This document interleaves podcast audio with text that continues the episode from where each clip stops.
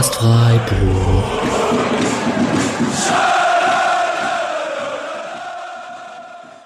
Dann hallo und herzlich willkommen zur 177. Episode des Podcast Freiburg am Montagabend nach einem aufregenden Spiel gegen den FC Augsburg. Nicht unbedingt etwas, auf das wir alle vor dem Spiel gesetzt hätten, aber Freiburg hat 3-1 gewonnen.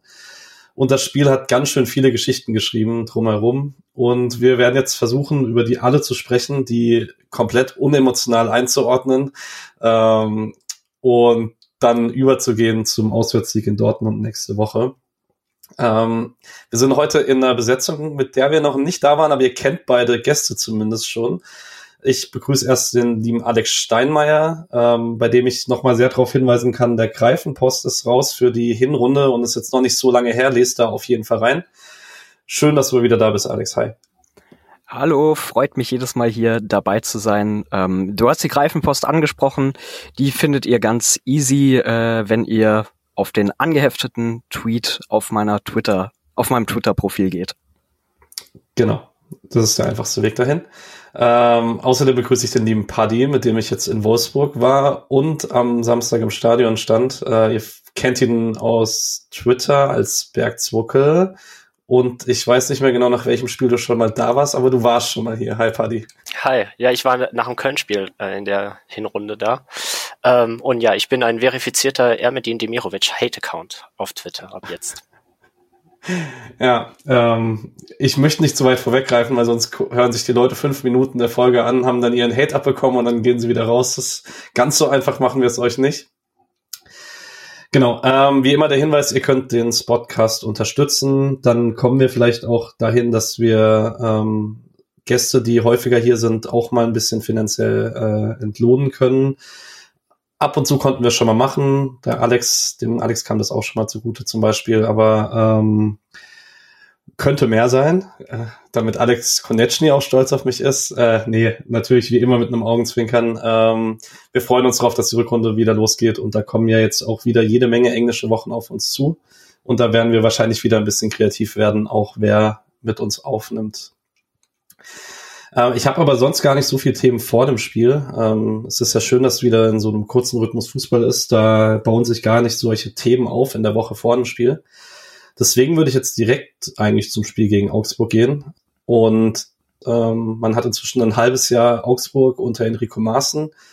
Äh, man hatte in den ersten beiden Spielen nach der Winterpause ein 3 zu 4 in Dortmund und ein 1 zu 0 gegen Mönchengladbach. Und wir haben Augsburg schon mal gesehen am ersten Spieltag, als wir sehr überlegen 4 zu 0 gewonnen haben, auch wenn das erst in der zweiten Halbzeit entstanden ist.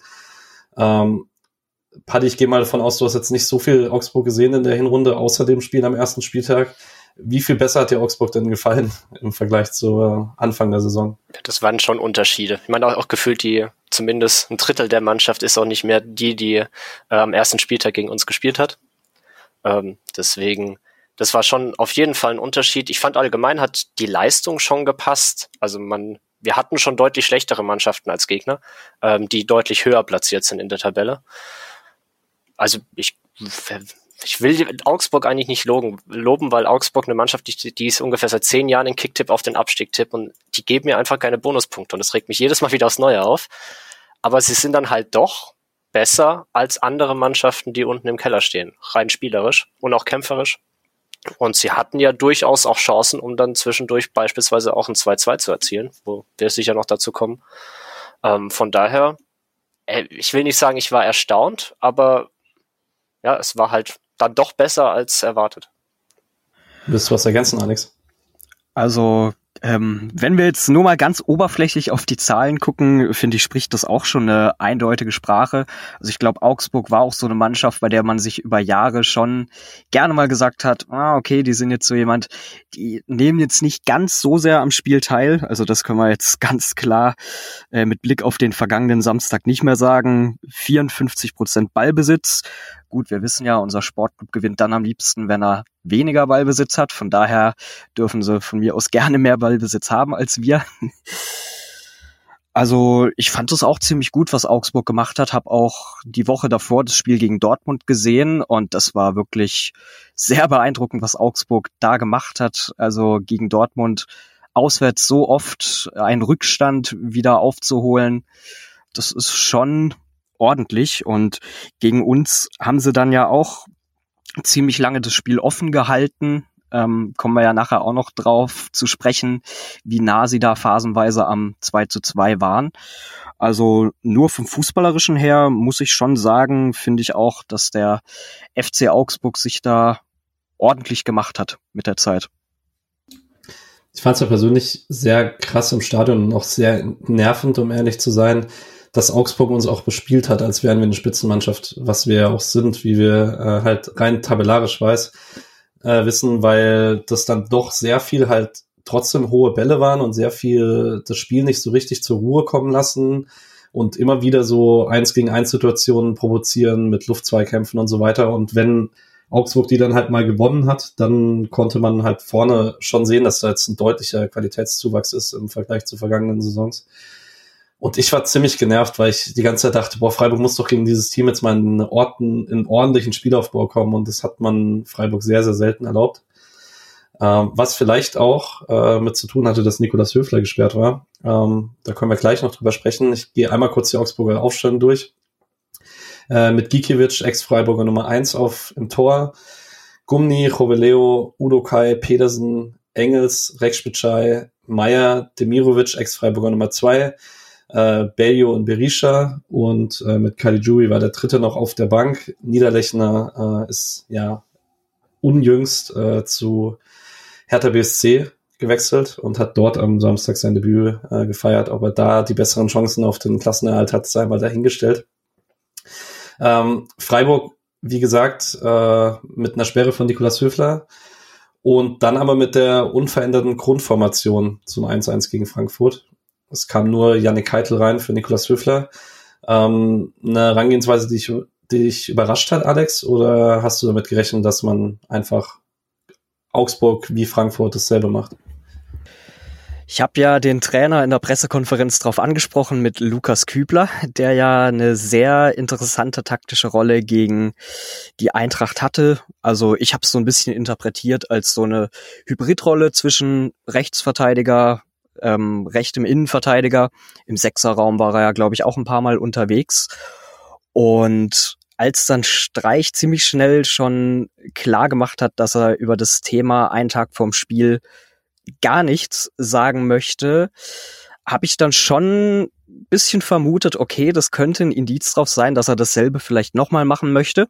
So war es dann ja auch, äh, wobei ich so ein bisschen den Eindruck hatte, dass Kübi jetzt nicht so ganz nach vorne orientiert war wie im Frankfurt-Spiel. Also, ähm, dass er im gerade auch in Aufbausituationen häufiger hinten war. Das kann vielleicht auch mit dem Ausfall von Chico zu tun haben, denn es war ja gegen Frankfurt so, dass sich Chico Höfler dann ja auch ein paar Mal wieder in die Kette zurückfallen lassen hat und Kübler dann raus ist. Ähm, also ein bisschen überrascht war ich schon. Also, äh, dass es tatsächlich doch wieder dieselbe Formation eben mit einzigem Unterschied Höfler gewesen ist. Paddy, würdest du sagen, Entscheidung Höhler über Grifo oder eher Grifo noch nicht fit? Ich würde sagen, äh, never change a running system in so einer englischen Woche, wo man am Samstag davor noch ordentlich sportlich einstecken musste und dann gegen Frankfurt eigentlich eine sehr, sehr gute Leistung äh, hingebracht hat. Und wenn man dann weiß, dass es funktioniert oder funktionieren kann mit einem Lukas Höhler, der auch einfach wieder die Fouls zieht und richtig eklig spielt ähm, und dadurch auch einem Winche nochmal die, die Pause geben kann, fand ich das schon eine, fand ich das eine richtige Entscheidung auf jeden Fall. Es war ja auch äh, krass, das hat Christian Streich in der Pressekonferenz nach dem Spiel nochmal angesprochen, dass er, also erstmal vorm Spiel hat er ja schon klar und deutlich herausgehoben, wie begeistert er von der Leistung von Höhler gegen Frankfurt war.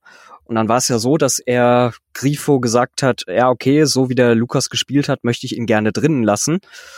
Und Grifo natürlich nicht begeistert gewesen, aber hat dann auch gesagt, ja, okay, Trainer, kann ich nachvollziehen und hat dann auch Lukas Höhler viel Glück gewünscht. Das hat Christian Streich sehr stark hervorgehoben in der Pressekonferenz und ich denke, das ist auch was, das nochmal wirklich dafür spricht, was wir für einen Spirit mittlerweile in der Mannschaft haben, wie sich die Jungs gegenseitig pushen und das ist einfach schön, so eine Geschichte dann auch zu hören, ähm, wie dann, ich nenne ich nenne es mal ein positiver Konkurrenzkampf im Team herrscht.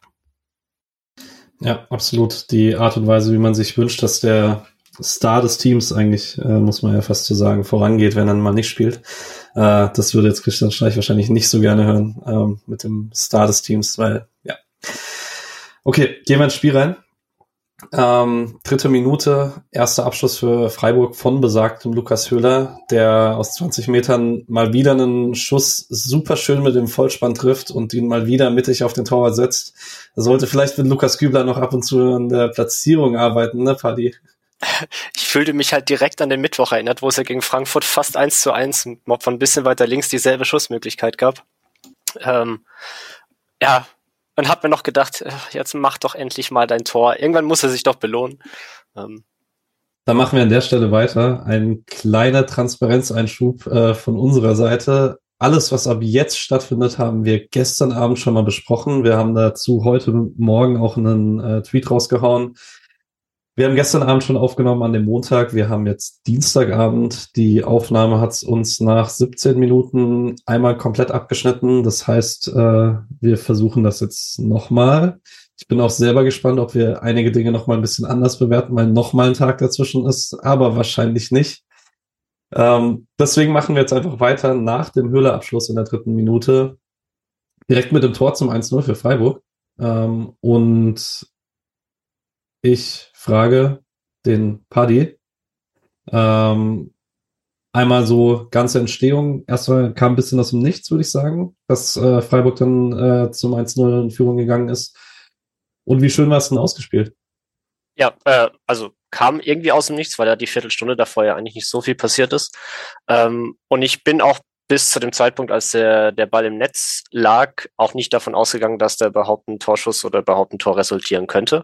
Also es war schön herausgespielt, aber trotzdem war der Winkel zumindest von Süd sehend so spitz, dass ich nie davon ausging, dass Gregoritsch da direkt drauf hämmert und den aber so perfekt trifft an den Innenpfosten. Ähm, und dann war ich er erstmal wirklich kurz verwirrt und konnte eigentlich noch gar nicht so richtig jubeln, ähm, weil ich es nicht verstanden habe, wie, wie der auf einmal in, äh, in dem Tor landen kann. Ähm, aber super ähm, Zuspiel von Keitel. Ähm, ich wäre jetzt mal kurzer Transparenzhinweis, ich weiß nicht mehr, was wir bei Keitel gestern zu, bis zu diesem Zeitpunkt gesprochen hatten. Ähm, aber es hat mich sehr gefreut, wie Keitel unglaublich schöne Zuspiele ähm, nach vorne jetzt mittlerweile gespielt hat und auch in dem Spiel häufig gespielt hat. Und den spielt er halt grandios. Und Gregoritsch macht ihn halt perfekt.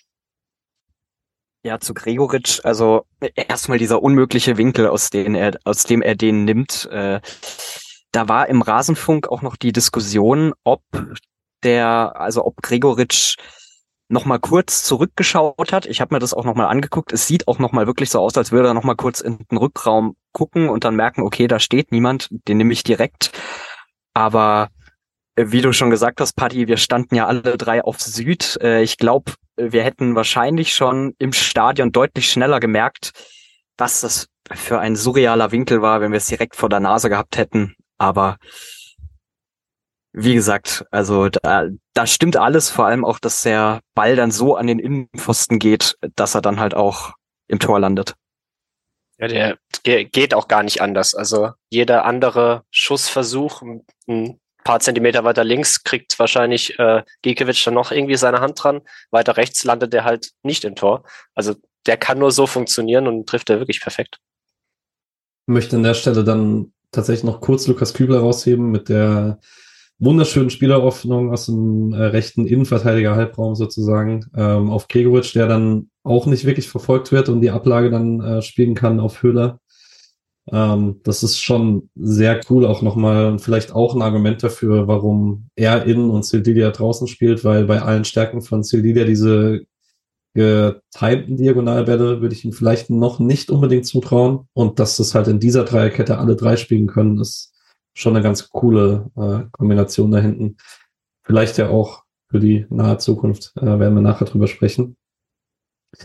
Ähm, und dann passiert halt wieder eigentlich fast nichts. Also wir haben die Höhler-Chance gehabt, dann ist 1-0 und dann wieder eine Viertelstunde Ruhe. Und ähm, für mich persönlich so ein bisschen nervige Phase im Stadion schon vor dem 1-0 und auch äh, danach, weil Augsburg es eben geschafft hat, ganz viele lange Bälle zu schlagen, ganz viele 50-50 Situationen zu provozieren, ganz viele Zweikämpfe, ganz wenig Spielfluss entstehen zu lassen. Und ich mir nach dem 1-0 dachte, eigentlich die Mannschaft mit der Freiburger Qualität schafft es jetzt mit dem 1-0 im Rücken, dieses Spiel zu beruhigen und einen Spielaufbau äh, irgendwie geordnet hinzubekommen und einfach dieses Spiel zu kontrollieren. Ähm, Alex, lag das an Nikolas Höflers Fehlen oder hat es Augsburg einfach so gut gemacht? Ah, ist wahrscheinlich wieder so diese klassische Fußballantwort, ein bisschen was von beidem.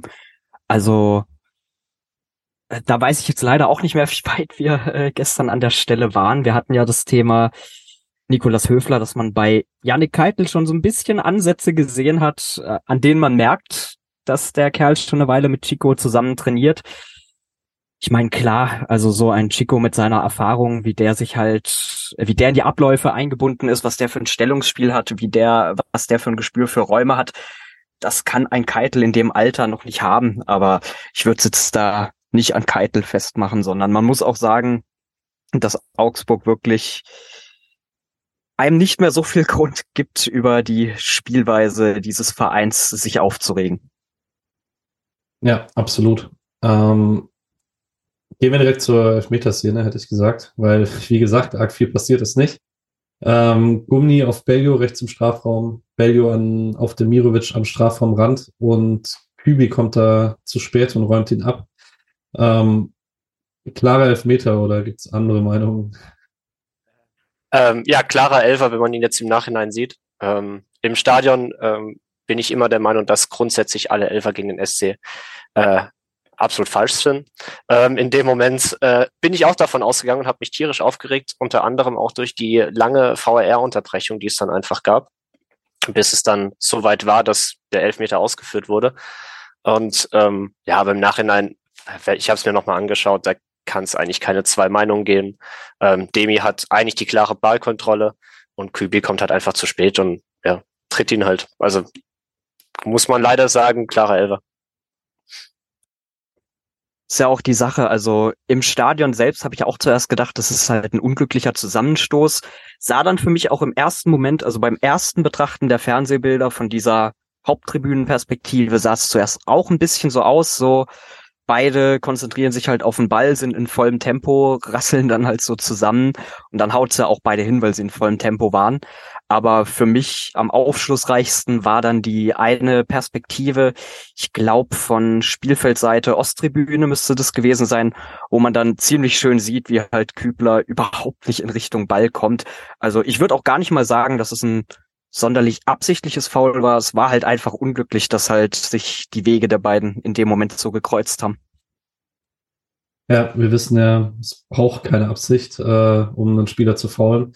Ähm, ich will das noch kurz unterstützen, was äh, Paddy dann gesagt hat mit der Länge des Video Assistant Eingriffs. Ähm, ich war im Stadion, ich war wirklich überzeugt davon, dass es vielleicht außerhalb, weil das für mich der einzige Grund war, dass es so lange dauern kann. Ja, ist es dann nach TV-Bildern auch nicht. Und es bleibt dabei, der Video Assistant Referee bleibt ein großes Ärgernis, wenn man im Stadion steht und keine Ahnung hat, was jetzt eigentlich überhaupt Sache ist. Ähm, ja. Ich würde da nochmal kurz einhaken, weil das find, fand ich auch nochmal nervig, weil jetzt hat man ja mittlerweile seit x Jahren diese Einblendung, äh, was gerade gecheckt wird. Und das Ergebnis stand halt immer noch nicht an der Tafel, als Berisha quasi schon anläuft und den Elfmeter schießt.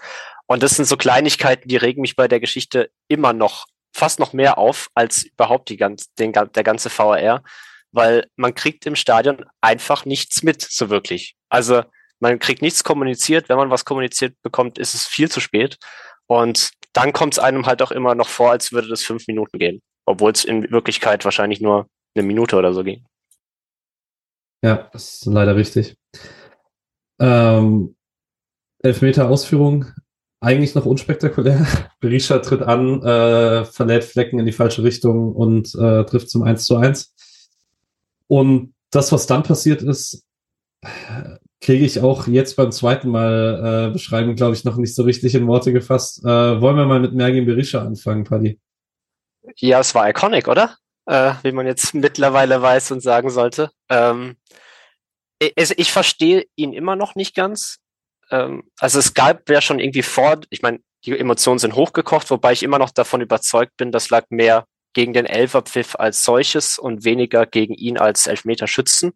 Ich glaube einfach, es wird sich grundsätzlich, wenn vor der Fantribüne ein Elfer der gegnerischen Mannschaft ist, einfach grundsätzlich gepöbelt.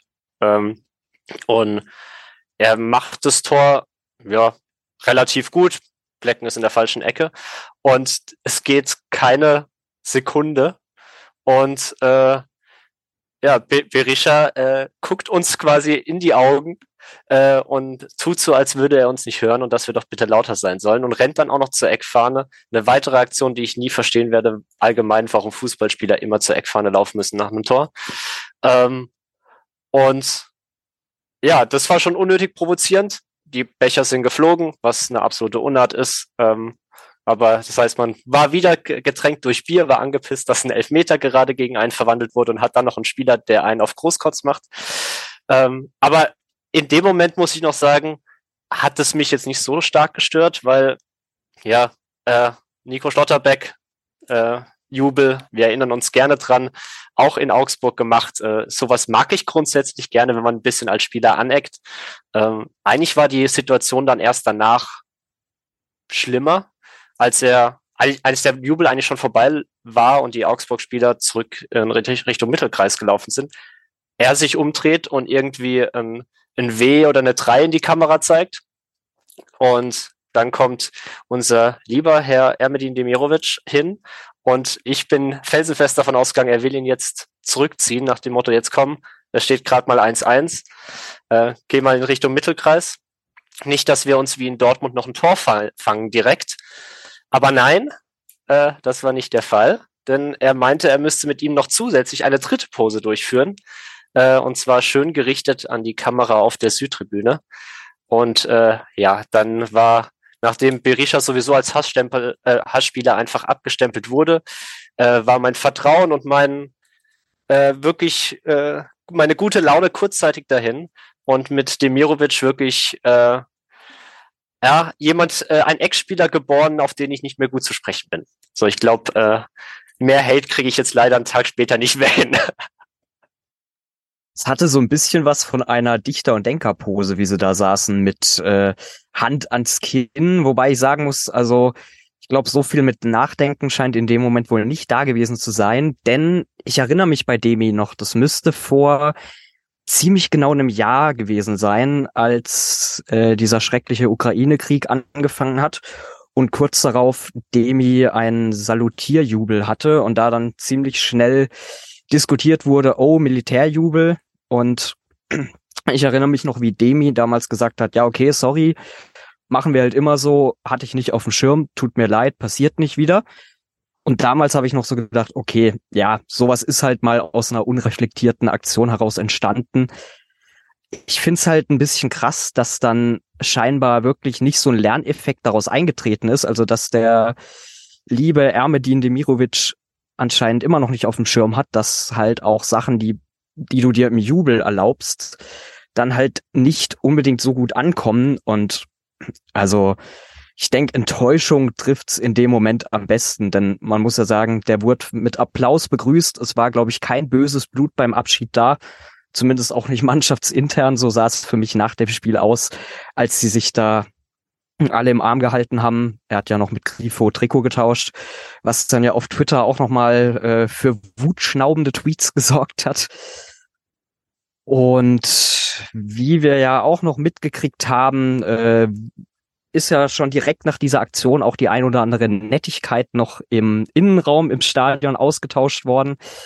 Da soll ja laut Stefan Reuter, der das in aller Ausführlichkeit dem Kicker dargelegt hat, der Gesperrte Nikolas Höfler, der auf dem Weg zum Sky-Interview war, gesagt haben, ähm, oder er soll, glaube ich, gesagt haben, was bist du denn für ein Drecksspieler zu Berisha? Und Reuter natürlich äh, so sinngemäß gesagt, ja, ganz schlimm, äh, furchtbar, hier Freiburg böse. Und ich fand halt diese Aktion im Nachhinein auch noch so unnötig. Also ich meine, erstens mal ist jetzt ja Drecksspieler nicht wirklich eine persönliche Beleidigung. Und also ich glaube, auf den Fußballplätzen in Deutschland fallen zum Teil Wörter, dagegen ist Drecksspieler vielleicht noch ein Kompliment. Äh, ich erinnere mich da auch an Christian Streich, der ja mal gesagt hat, äh, nachdem diese Geschichte mit Roger Schmidt bei Leverkusen, glaube ich, war, der da auch für irgendeine Beleidigung öffentlich angezählt wurde. Da hat ja Christian Streich auch gesagt, so, ja, ich muss doch auf dem Fußballplatz auch mal zu einem sagen können, halt doch jetzt mal die Schnauze. Also auch mal wieder ein ikonischer Streichmoment, den man sich da vielleicht auch nochmal ins Gedächtnis rufen kann. Aber ich fand halt das im Nachgang auch nochmal wirklich so unnötig, weil erstens mal, also ich finde halt, es sollte nicht alles an die Öffentlichkeit getragen werden, was halt so in diesem geschützten Raum, nenne ich es jetzt mal, rund um den Spieltag passiert, intern. Und also mit sowas dann zur Presse zu rennen, also ich fände es jetzt auch nicht so toll, wenn jetzt Leute wegen jede, jedem kleinen verbalen Aussetzer, den ich mir leiste, zum Kicker rennen würden und ich das am nächsten Tag lesen würde, was ich da gesagt habe und wie schlimm das doch sei. Darf ich noch mal ganz kurz was sagen? Weil äh, jetzt, wo Alex gerade was gesagt hat, ist bei mir dann doch wieder der Hass entstanden. ähm, nee, vor allem, ähm, was du auch gerade noch mal angesprochen hattest, auch mit bezüglich Interview nachspielen, ähm, das habe ich auch erst heute gesehen, hat äh, Demi in einem Interview ähm, danach noch gesagt, dass der Jubel auch komplett geplant war. Und das ist halt wirklich was, weil, weil die beiden das wohl immer machen, wenn, ein, wenn sie ein Tor machen. Und da muss ich halt wirklich sagen, das ist dann halt einfach pure Dummheit und so einfältig, da nicht mal ansatzweise drüber nachzudenken, was das für eine Außenwirkung hat, vor allem auf Leute, die, wenn wir uns an das Pokalfinale erinnern, ihm nie auch nur ansatzweise irgendwie von der Seite gewichen sind, ihn aufgebaut haben und wo jeder von uns ihm auch den Wechsel gegönnt hat zu einer Mannschaft, wo er jetzt auch durchaus einschlägt. Ähm, und das ist, glaube ich, das, was mich am meisten wütend gemacht hat an der ganzen Situation. Egal, wie bescheuert ich die Aussagen von Reuter fand, wie dämlich ist das Auftreten von Berisha fand, bei Demi hat es mich wirklich am meisten einfach enttäuscht, weil er es auch wohl nicht verstanden hat, warum das überhaupt so eine Wirkung hatte, wie sie hatte. Und das tut mir eigentlich am meisten weh, äh, weil es so richtig, genau wie die ganze Aktion, so unfassbar unnötig ist. Ich würde auch fast behaupten, dass das für alle im Stadion so war. Also zumindest habe ich es bei allen so wahrgenommen und natürlich auch bei mir selber wahrgenommen. Ich war wirklich tief enttäuscht von Demirovic.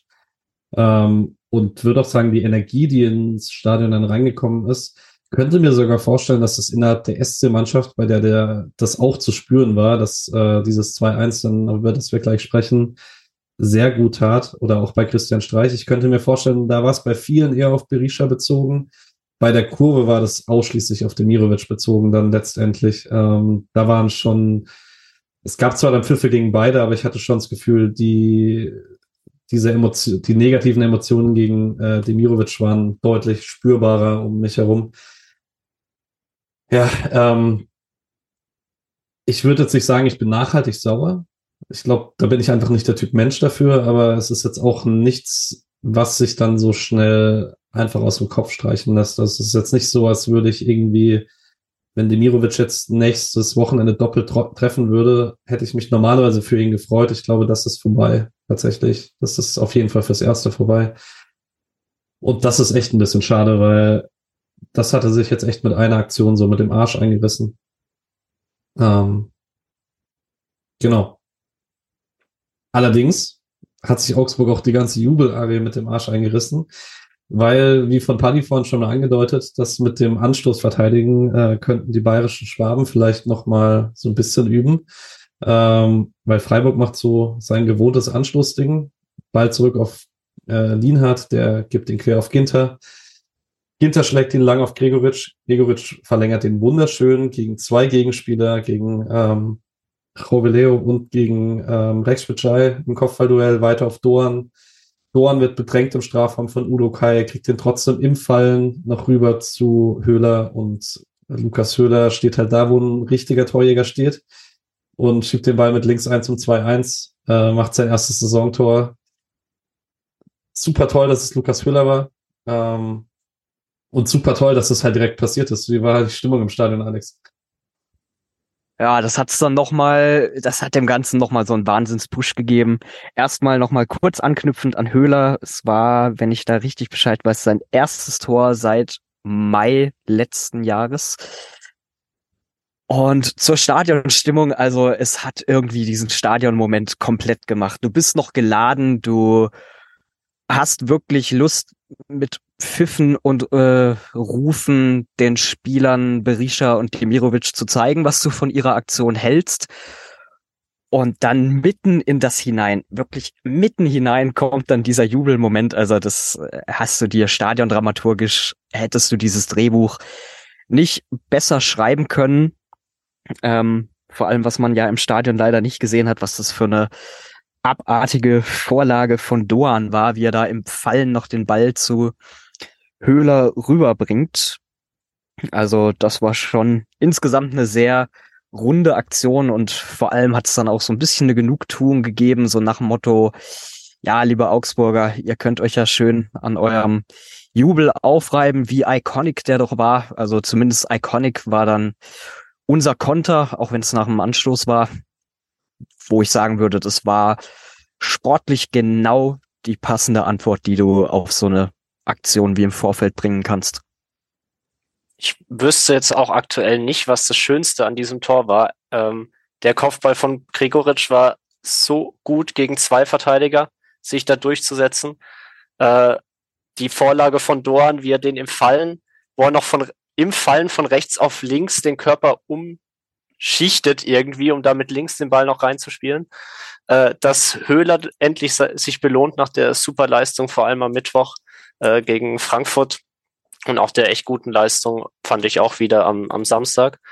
Äh, oder halt natürlich, weil ich gemerkt habe, dass ich ein gehässiger Mensch bin, ähm, die äh, der, der herunterhängende Kopf von Ermedin Demirovic in diesem Moment.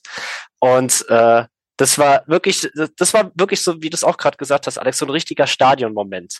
An sich war es eigentlich nur ein 2-1, aber alles, wie es sich da in diesen paar Minuten alles hochgeschaukelt hat und wie das entstanden ist, also das war wirklich so einer, so ein Top-Moment, von dem man, der zumindest lange in Erinnerung bleiben wird. Und äh, ja, einfach super schön.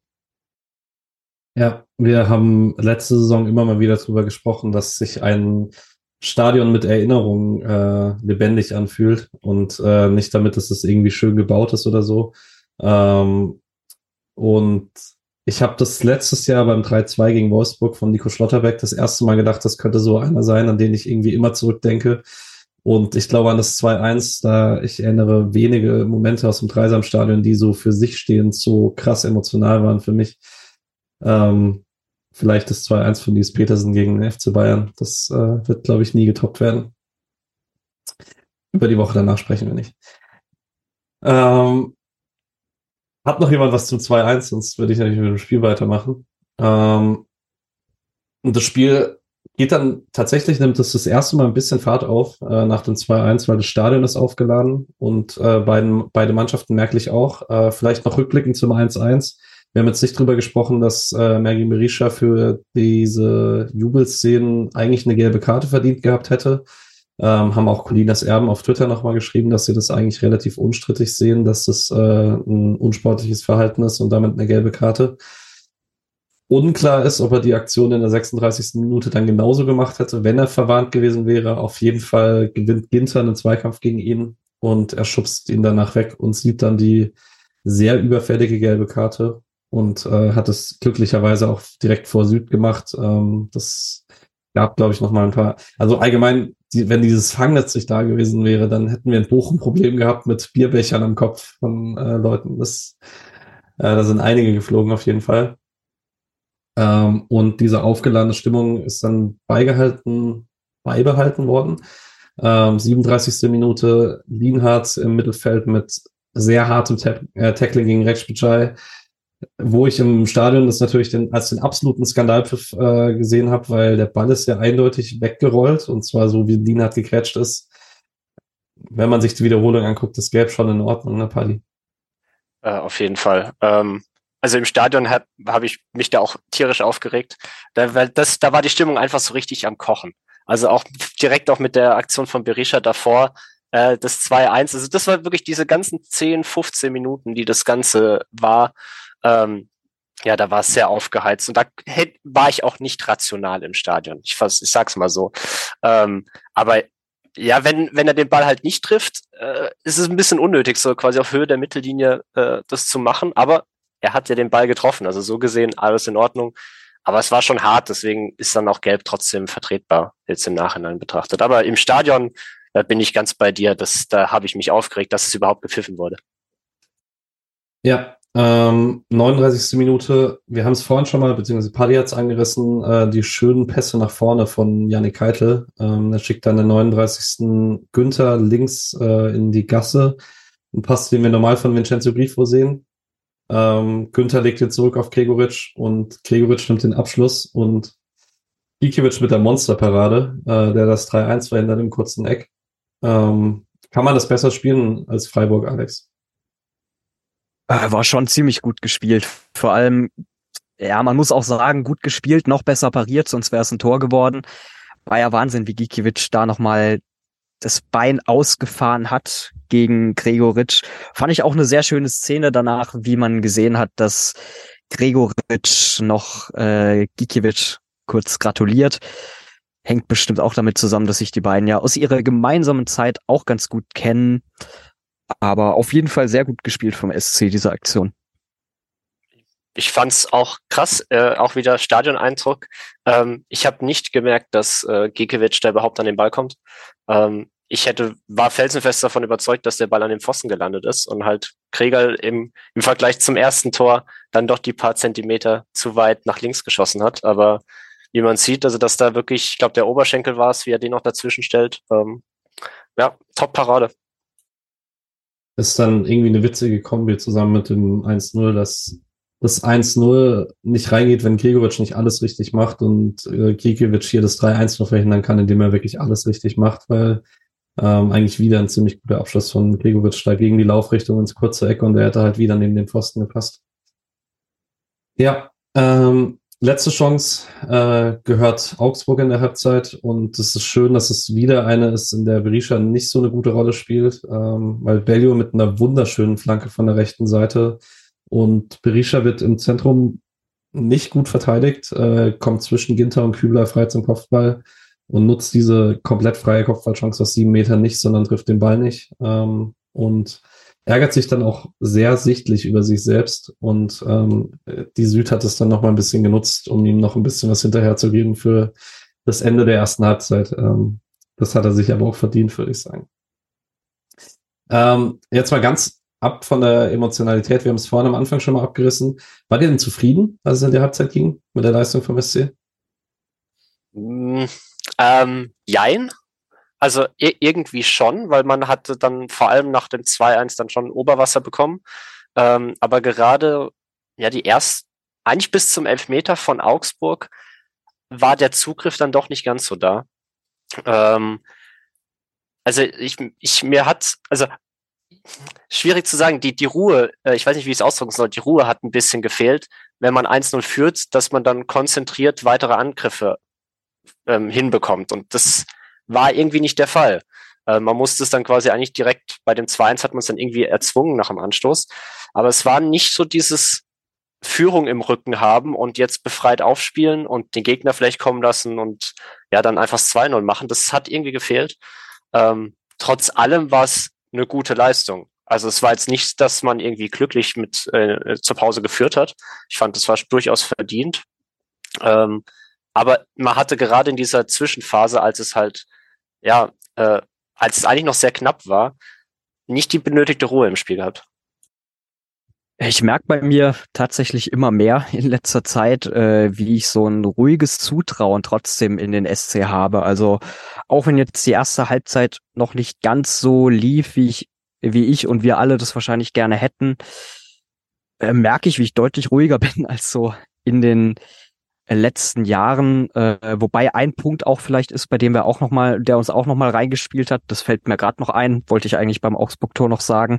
Das fand ich nämlich sehr interessant, dass Enrico Maaßen auf der Pressekonferenz das auch noch mal klar gesagt hat, wie so dieser Glücksmoment, den du aus einem Tor mitnimmst, dann tatsächlich auch bei Bundesliga-Profis wirklich ein paar Minuten die Konzentration so ein bisschen benebelt.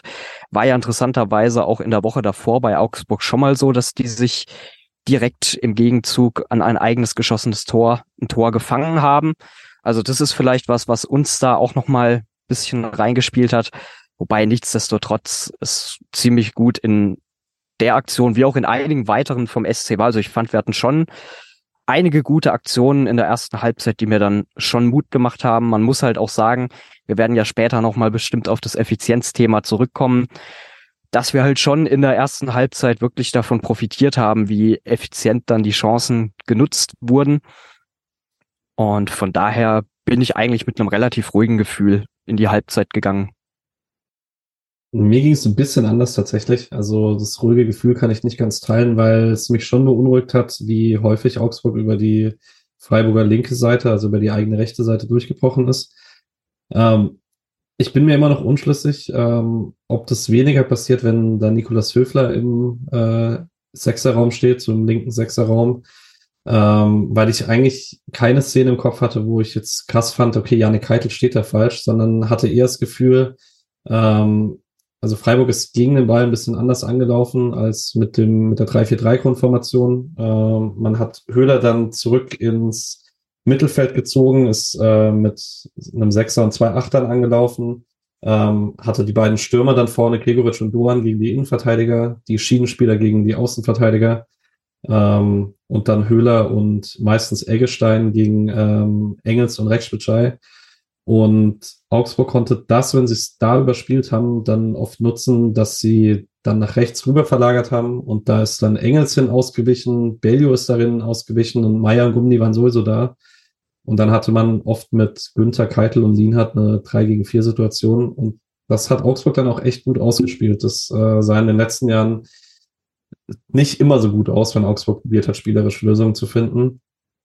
Und finde auch, das hat Freiburg eigentlich erst zur Mitte der zweiten Halbzeit so richtig zubekommen, weil man hatte schon oft das Gefühl, da so über die rechte Augsburger Seite könnte was gehen.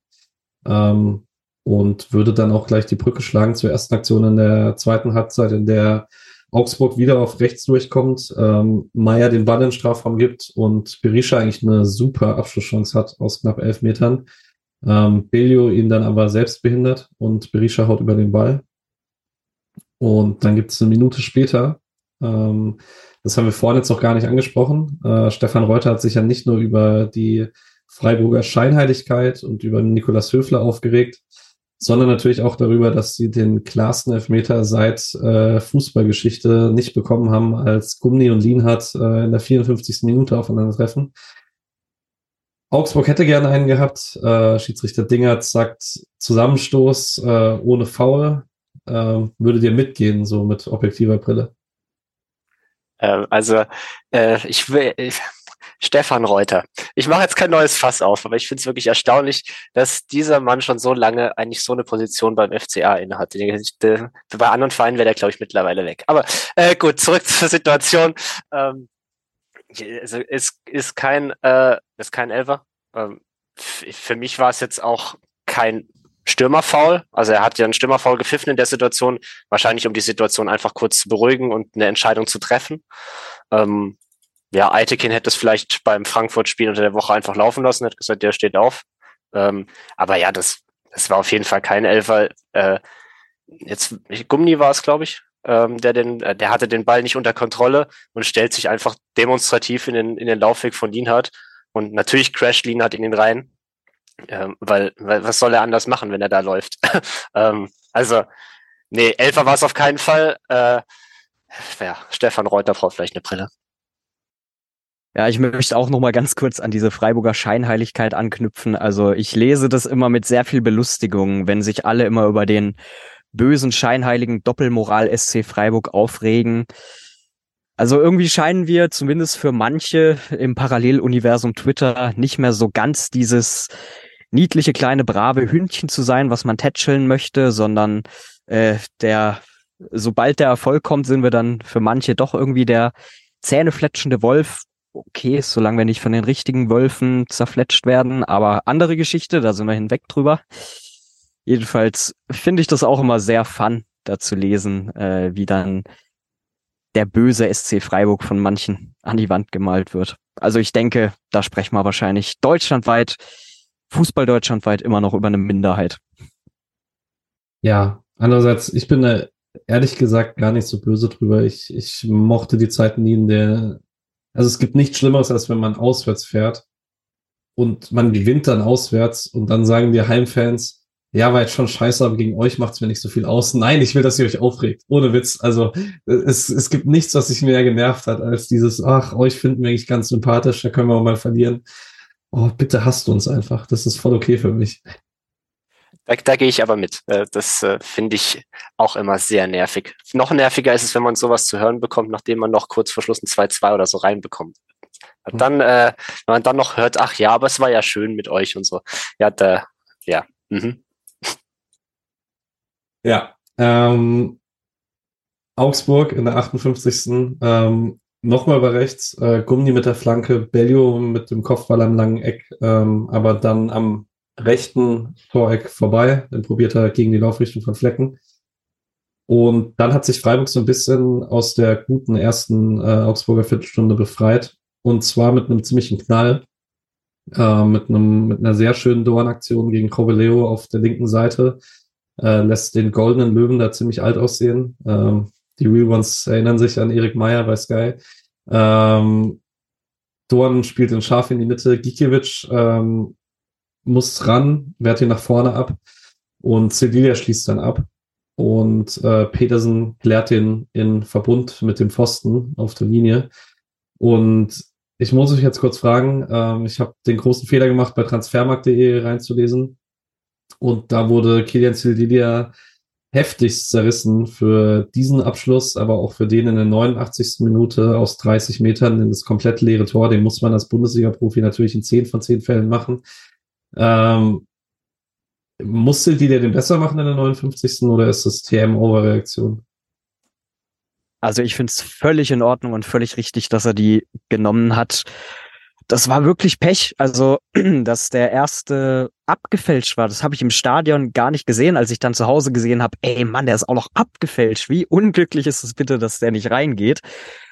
Also fand ich sehr schade. Ich hätte Sildilia wirklich von Herzen gegönnt. Vor allem, äh, wir wissen ja in Freiburg, wo die Stürmer in erster Linie anlaufen sollen, äh, wo die Stürmer in erster Linie die ersten Abwehrspieler sind und die Abwehrspieler die Tore schießen. äh, hätte mich wirklich gefreut für ihn, äh, für ihn. Also absolut kein Vorwurf, dass er den da nimmt. Ich fand, der aber auch gut geschossen. Und da war es dann auch das Quäntchen Glück, was dann gefehlt hat. Ja, da, jetzt hast du mir die Worte fast aus dem Mund genommen, aber er hat den ja gut geschossen. Also wenn da Petersen nicht steht, äh, ist der Ball auf jeden Fall drin. Er schießt ihn nicht, wie beispielsweise Höhler in der dritten Minute, direkt auf den Torwart.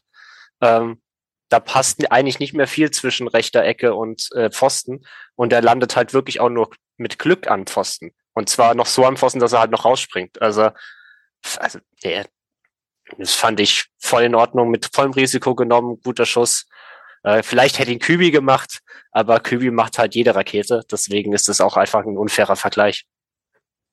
Kübis Abschluss wäre halt so schnell gewesen, dass Petersen nicht mehr hätte reagieren können. Das wäre der Unterschied gewesen wahrscheinlich.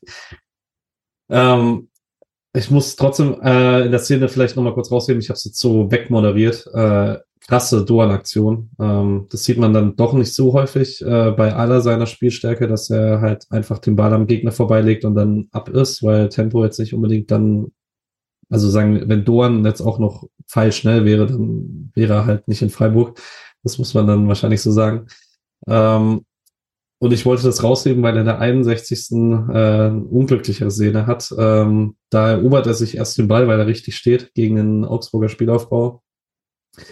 Hat dann Gregoritsch und Höhler als Passmöglichkeit im Strafraum, hat eine Schusschance, hat also drei Optionen und entscheidet sich für die einzige, die er nicht nehmen darf, nämlich für die vierte, macht noch einen Schlenker und bleibt an der Augsburger Abwehr hängen. Ähm, das war sehr frustrierend und äh, Paddy, wie war denn dein Gedanke im Stadion? Du hast ziemlich geflucht neben mir. Mhm. Ich habe geflucht, weil ich äh, vor allem Gregoritsch völlig frei dort am 16er Rand hab stehen sehen in der Mitte.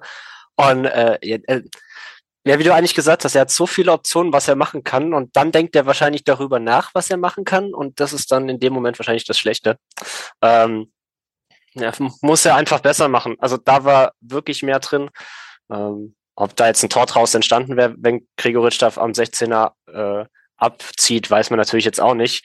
Aber es wäre wahrscheinlich gefährlicher gewesen als das, was dann daraus entstanden ist. Ähm, aber interessant, wenn man es mit der Szene davor noch vergleicht, Dorn wahnsinnig viel unterwegs einfach gewesen zu der Zeit. Äh, in, der, in der Szene davor kam er von links in den Strafraum rein, jetzt kam er da von rechts, holt sich den Ball, trippelt von rechts rein. Ähm, das war, glaube ich, so die, die paar Minuten, in denen Dorn auch am auffälligsten gespielt hat, fand ich. Äh, also in der zweiten Halbzeit vor allem. Und ähm, ja, wie gesagt, er muss da mehr draus machen, aber das weiß er wahrscheinlich auch selbst. Ähm, fand die zwei Szenen auch ganz spannend, weil man da so ein bisschen was sehen kann, was Dorn neben Höhler und Gregoritsch so eine taktische Rolle spannend sein kann, wenn er diesen weiten Bewegungsradius hat. Es ist eigentlich egal, ob er dann links oder rechts was äh, kreiert. Beide Höhler und Gregoritsch haben halt diesen Instinkt als Stürmer, dass sie dann die Box besetzen. Das hast du mit Grifo vielleicht ein bisschen weniger, der dann nicht voll in die Box reingeht, sondern auch eher gucken möchte, dass er von außerhalb was kreiert.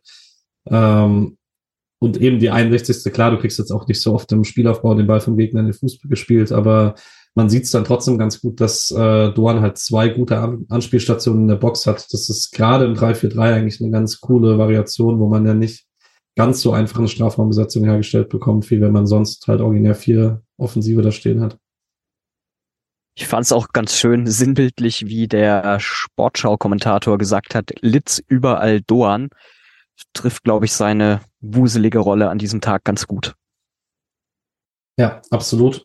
Und äh, kann auch in der 71. nochmal mit seiner letzten, ähm, aber nochmal eigentlich einer sehr schönen äh, Aktion äh, das unter Beweis stellen. Flanke von ihm von der rechten Seite. Gregoritsch mit einem eigentlich relativ freien Stra äh, Kopfball im Strafraum, aber kriegt nicht mehr so richtig Druck drauf. Ähm, weshalb Gikiewicz den dann den zentralen Ball aufnehmen kann. Ähm, kann man vielleicht sagen, war ihm, war ihm zu leicht, um den zu machen, weil äh, braucht schon einen schweren Winkel, damit Gregoritsch sagt, ja, der ist, der ist mir jetzt schön genug, den setze ich auch ins Netz. Äh, bei allem anderen, den lassen wir erstmal liegen, würde ich sagen. Ich glaube einfach, er wollte seinen Expected Goals Wert ein bisschen nach oben treiben, damit es mehr mit der Statistik in diesem Spiel übereinstimmt. Weil ich glaube, das war dann jetzt mit der mit der Chance in der ersten Halbzeit, die er schon, äh, wo Gikiewicz pariert, da hat er jetzt wahrscheinlich den Expected Goals Wert von eins genau damit erreicht, hat ein Tor. Ist ja eigentlich alles super dadurch. Du meinst, er möchte, dass äh, die Statistik-Nerds auch mal sagen können, ne, wir, wir kriegen hier Fußball abgebildet. Ja, genau, genau. So, so, damit die Statistik mal wirklich Aussagekraft hat. ja, Expected Goals sind auch ein ganz interessanter Punkt. Ich bin da nämlich in der Vorbereitung auch noch mal auf eine ganz interessante Statistik gefunden. Äh, ich habe also Expected Goals sind auch noch ein ganz interessantes Stichwort. Da bin ich nämlich auch noch auf einen sehr interessanten Wert gestolpert in der Vorbereitung. Und zwar, wenn wir, wir haben ja das Thema Effizienz auch schon ein bisschen angesprochen. Das war ja in der zweiten Halbzeit dann doch nicht mehr ganz so wie in der ersten Halbzeit. Und wenn wir jetzt mal in der bisherigen Saison drauf gucken, wie gut die Bundesliga-Vereine ihren Expected G-Wert performen, ist der SC tatsächlich auf Platz 15 mit einer Underperformance von 4,3. Wir sind damit zwischen Hertha BSC mit minus 3,7 und dem VfB Stuttgart mit minus 4,5. Also da ist, denke ich, noch ein bisschen Luft nach oben muss ich kurz widersprechen. Äh, normalerweise fact-checkt mich äh, Misha immer andersrum. Es ist nicht genau andersrum. Wenn ich bei Underset gucke, hat, waren die Expected Points 29,1 und man hat aber tatsächlich 34. Das heißt, man wird es eigentlich overperformen, was man erwarten könnte. Weil Union Berlin ist ja da der krasse Outlier in dieser Statistik. Die stehen bei 25 expected und stehen bei 35 tatsächlich, was absurd ist. Also hier nach der Bundesliga-Statistik, ich muss auch nochmal genau drauf gucken, aber das sieht mir schon eher negativ aus, denn also Schalke ist 18., wir sind 15., Bayern erster plus 10,3, zweiter Union 8,3. Ah, okay. Ja, so hat's andere. Okay, dann sind wir einfach, weil Anderstedt ist, da ist Schalke auch die schlechteste Mannschaft. Also äh, jetzt äh, habe ich Ja, nee, nee, du hast, vielleicht hast du sogar recht, aber dann haben Anderstedt und Bundesliga einfach sehr unterschiedliche Modelle. Also laut Bundesliga ist es so, dass wir 33,3 Expected Goals haben und 29 geschossen haben. Okay. Übrigens, wen es auch noch interessiert, Matthias Ginter ist äh, auch laut Bundesliga.de unser effizientester Spieler mit, ich glaube, nur 0,8 expected und äh, drei geschossenen. Also ja, so viel Statistik-Lehrstunde. Ja, und im Gegensatz zu Gregoritsch achtet der halt nicht auf seine Statistik. Das hat man jetzt davon. Vielleicht liegt es daran, dass er einfach, vielleicht ist das allgemeine Anweisung, aber er kommt nicht in so viele Abschlusssituationen, dass er darauf auch noch achten kann. Das ist als Abwehrspieler vielleicht ein bisschen schwieriger. Ja, touché. Ja. Äh, na gut, ähm, was ähnlich spärlich gesät war, wie äh, Matthias Ginters Abschlüsse waren bis jetzt in dieser Saison die Einsatzzeiten für Robert Wagner in den Profis. Ähm, in der 76. war es dann aber soweit. Ähm, ich glaube immer noch, dass Keitel im Stadion runtergehumpelt ist. Ich habe aber seitdem nichts mehr gefunden. Weiß nicht, ob es einfach ein taktischer Wechsel war. Ähm, auf jeden Fall kommen Wagner und Jong für Keitel und Gregoritsch. Und würde dann aber trotzdem gerne über Jong für Gregoritsch sprechen. Ähm, Paddy, würdest du sagen, Bifo dann auf gar keinen Fall fit? Oder könntest du dir auch vorstellen, dass es einfach taktische Überlegungen gab, da Jong vorher zu bringen? Beides ich würde sagen, man, man brauchte Grifo in dem Moment nicht, weil es eigentlich spielerisch gut aussah. Ähm, und man führte und ich sag mal so, wenn, wenn er immer noch nicht ganz fit war, ist grundsätzlich jede Minute, die man ihn noch schonen kann, wahrscheinlich was Gutes. Ähm, und man macht den Gegner noch ein bisschen müder, dass wenn er kommt, er dann noch einen größeren Impact hat.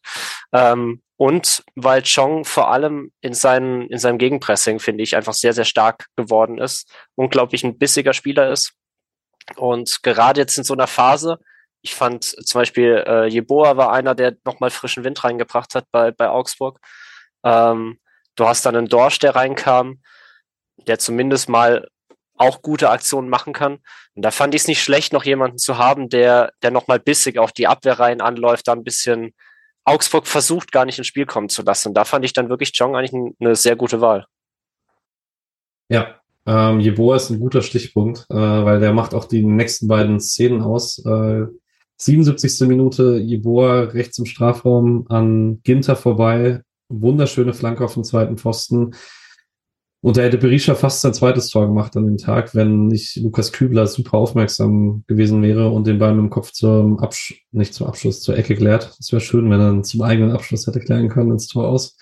Ähm, und dann 80. Minute wieder Jeboa rechts im Strafraum, ähm, will den eigentlich selber abschließen. Der Ball rutscht zu Demirovic und der nimmt den Abschluss direkt und äh, Marc Flecken hält einfach nur Weltklasse. Alex, wirst du Mark Flecken loben? Sehr gerne. Das hat man schon im Stadion gesehen, fand ich. Was das für eine Wahnsinnsparade war, wie er da die Arme hochzieht in diesem Reflex. Und ich will mir nicht ausmalen, wie was dieses Spiel für einen Verlauf genommen hätte, wenn dann vor allem dieses, äh, ah, jetzt kommt dieses strapazierte Fußballboard ausgerechnet Demirovic dann auch noch den Ausgleich gemacht hätte. Ich glaube, dann hätte das Stadion gekocht. Vor allem, ich, äh, war zumindest mein Eindruck, dass die Pfiffe gegen Berisha und Demirovic in der zweiten Halbzeit dann stark nachgelassen haben. Ich glaube, äh, spätestens ab dem Zeitpunkt wäre das dann nicht mehr so gewesen. Er hat dann auch Christian Streich auf der Pressekonferenz nochmal so gesagt, dass natürlich das Spiel dann einen anderen Verlauf nimmt, wenn der nochmal reingeht. Aber Flecki sei Dank war es nicht so hoffen wir mal, äh, dass seine Handschuhe nächsten Samstag in Dortmund auch wieder genauso festen Grip haben oder eben, dass, dass sie ihm mehr Glück bringen als im Hinspiel von Dortmund. Aber wir kommen ja nachher auf den Ausblick. Adi, glaubst du, wenn Demi da getroffen hätte, wären sie zum Jubeln wieder zur scheinbar einzig verfügbaren Kamera, nämlich der vor der Süd gelaufen? Äh, mich würde es nicht wundern, hätte er bei diesem Moment dann gar nicht gejubelt, weil macht er nicht gegen Ex-Vereine. Das hätte dann in die Reihe gepasst, um noch das Ganze, um noch quasi die Dummheit abzuschließen, dieser ganzen Aktion. Ähm, nee, wahrscheinlich hätte er gejubelt und die hätten dann irgendwas gemacht, ich weiß es nicht. Ist ja Gott sei Dank nicht so weit äh, entstanden, deswegen äh, kann ich das meiner Fantasie überlassen, wie auch ich reagiert hätte.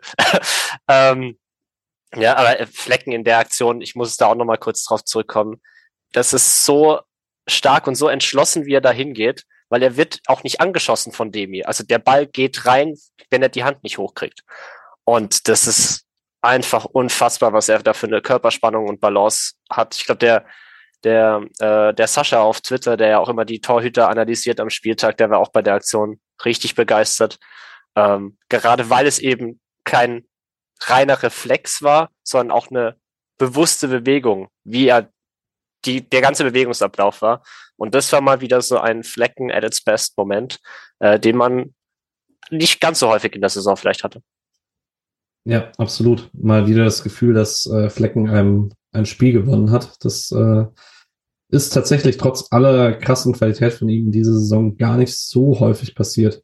Ähm, dennoch die zwei Chancen so ein bisschen Zeichen dafür, vielleicht muss Freiburg doch noch was machen. Und äh, Christian Streich hat es auch so gesehen, bringt dann Vincenzo Grifo und äh, bringt auch Nils Petersen ähm, für Litz Doan und äh, Lukas Höhler ins Spiel. Und das zeigt direkt Wirkung, weil Grifo einfach zehn unglaubliche Minuten spielt, tatsächlich. Ähm, so von der sofortigen Präsenz, äh, von der Passqualität. Einfach krasser, krasser Spieler, äh, Vincenzo Grifo. Wir, wir sagen es eigentlich jede Woche, aber irgendwie fällt es dennoch in der öffentlichen Wahrnehmung immer wieder hinten runter, wie gut dieser Mann eigentlich ist. Ähm, die erste Aktion gebührt dann aber Jeong, der rechts im, äh, auf der rechten Seite einen Durchbruch hat ähm, da vor allen Dingen seinen Gegenspieler überläuft mit Tempo. Das sieht man dann doch auch bei Jeong nicht so häufig. Ich habe es vorhin schon bei Doan gesagt. Ähm, flankt den scharf rein, der rutscht so ein bisschen durch auf Günther am langen Eck. Günther legt ihn ab auf Grifo und Grifo zielt ihn aufs lange Eck und Dorsch blockt ihn zur Ecke. Und ähm, Obu hat mich dann gefragt, sorgt Dorsch dafür, dass ein Tor fällt, äh, weil er den ja zur Ecke blockt. Aus meiner Stadionsicht, ich sage, Grifos Schuss wäre reingegangen. Was sagt ihr? Hm, ich kann mich immer noch nicht dran erinnern, selbst äh, äh, jetzt immer noch nicht. Ähm, aber ich, wie, ich äh, schon mal gesagt habe, äh, wenn Grifo so eine Schussaktion hat und den so schlänzt, ähm, ja, dann geht der eigentlich halt normalerweise rein oder wird zumindest gefährlich. Ähm, deswegen würde ich grundsätzlich immer sagen, dass er natürlich reingegangen wäre. Was ich jetzt abseits vom Platz auch noch sehr gerne anmerken möchte, ist das, was Christian Streich auch auf der Pressekonferenz danach unterstrichen hat, dass es so war, dass Vincenzo Grifo dann auch von Streich gesagt bekommen hat, du, der Luki Höhlerwald äh, unter der Woche gegen Frankfurt so stark, den lasse ich jetzt drin. Ich hoffe, du hast Verständnis dafür. Und dann war es anscheinend wirklich so, dass Grifo gesagt hat, klar, natürlich war er nicht begeistert, aber dass er gesagt hat, ja, okay, kann ich, äh, bin ich mit einverstanden. Er hat die Woche gut gespielt und dann ist Grifo zu Höhler hin, hat ihm alles Gute für das Spiel gewünscht und ich denke, das ist auch was, was nochmal so diesen Team Spirit, den wir diese Saison haben, äh, was dafür auch nochmal so das Ganze schön ver versinnbildlicht, weil man halt einfach merkt, in der Mannschaft stimmt's halt nicht nur sportlich, sondern auch auf einer menschlichen Ebene und da ist es, denke ich, auch nochmal eine sehr schöne Geschichte. Ja, und es ist dann natürlich auch schön, äh, dass Grifo die äh, erste dann, oder eigentlich die zweite Aktion dann direkt nutzen kann, äh, indem er die Ecke von der linken Seite nimmt, den mittig in den Strafraum schlägt. Und Philipp Lien hat da dann auch, wird er verteidigt? wird er nicht, eigentlich wird er gar nicht verteidigt. Ähm, aber es ist schön, dass äh, Lienhardt den dann nutzen kann und auch selber zum ersten Saisontor äh, die Saison trifft. Ähm, und ich würde jetzt sagen, da dieses 3-1 gar nicht so schwer war und äh, dieser Eckball dann eigentlich auch irgendwie so unspektakulär, ohne große taktische Variante, würde ich diese Offensivaktion nutzen, um vielleicht ganz allgemein noch über Philipp Lina zu sprechen, Paddy. Ja, äh, hätte ich jetzt direkt äh, als Vorschlag auch gehabt, weil wir ihn ja, glaube ich, jetzt in der letzten Stunde, die wir jetzt schon wieder reden, äh, gar nicht erwähnt hatten, glaube ich. Ähm, weil er einfach ein wieder so unfassbar gutes Spiel ge gemacht hat super Zweikampfquote, ähm, wahnsinnig präsent, ähm, weil wir hatten ja von dieser mögliche Elfmeter-Aktion für den FCA. Ähm, er hat seine Gegenspieler zwischendurch wirklich abgekocht. Und das war so ein souveränes Spiel und das ist, ich finde es immer wieder krass, äh, wie Philipp Dienert komplett unter dem Radar äh, zu laufen scheint. Ähm, und ja, also bester Spieler an diesem Tag und es hat mich dann einfach persönlich wahnsinnig gefreut, äh, dass er sich dann noch wirklich jetzt mal wieder belohnen konnte und sein erstes Saisontor äh, schießt oder köpft in dem Fall. Ähm, man hat auch die Erleichterung dann gesehen, als er mit, mit Matze dann äh, zum Jubeln an die Eckfahne läuft, weil natürlich, man läuft ja zum Jubeln an die Eckfahne, wie ich vorhin schon mal gesagt habe. Ähm, und das hat mich einfach wahnsinnig gefreut für ihn und hat seine Leistung einfach gekrönt in dem Moment.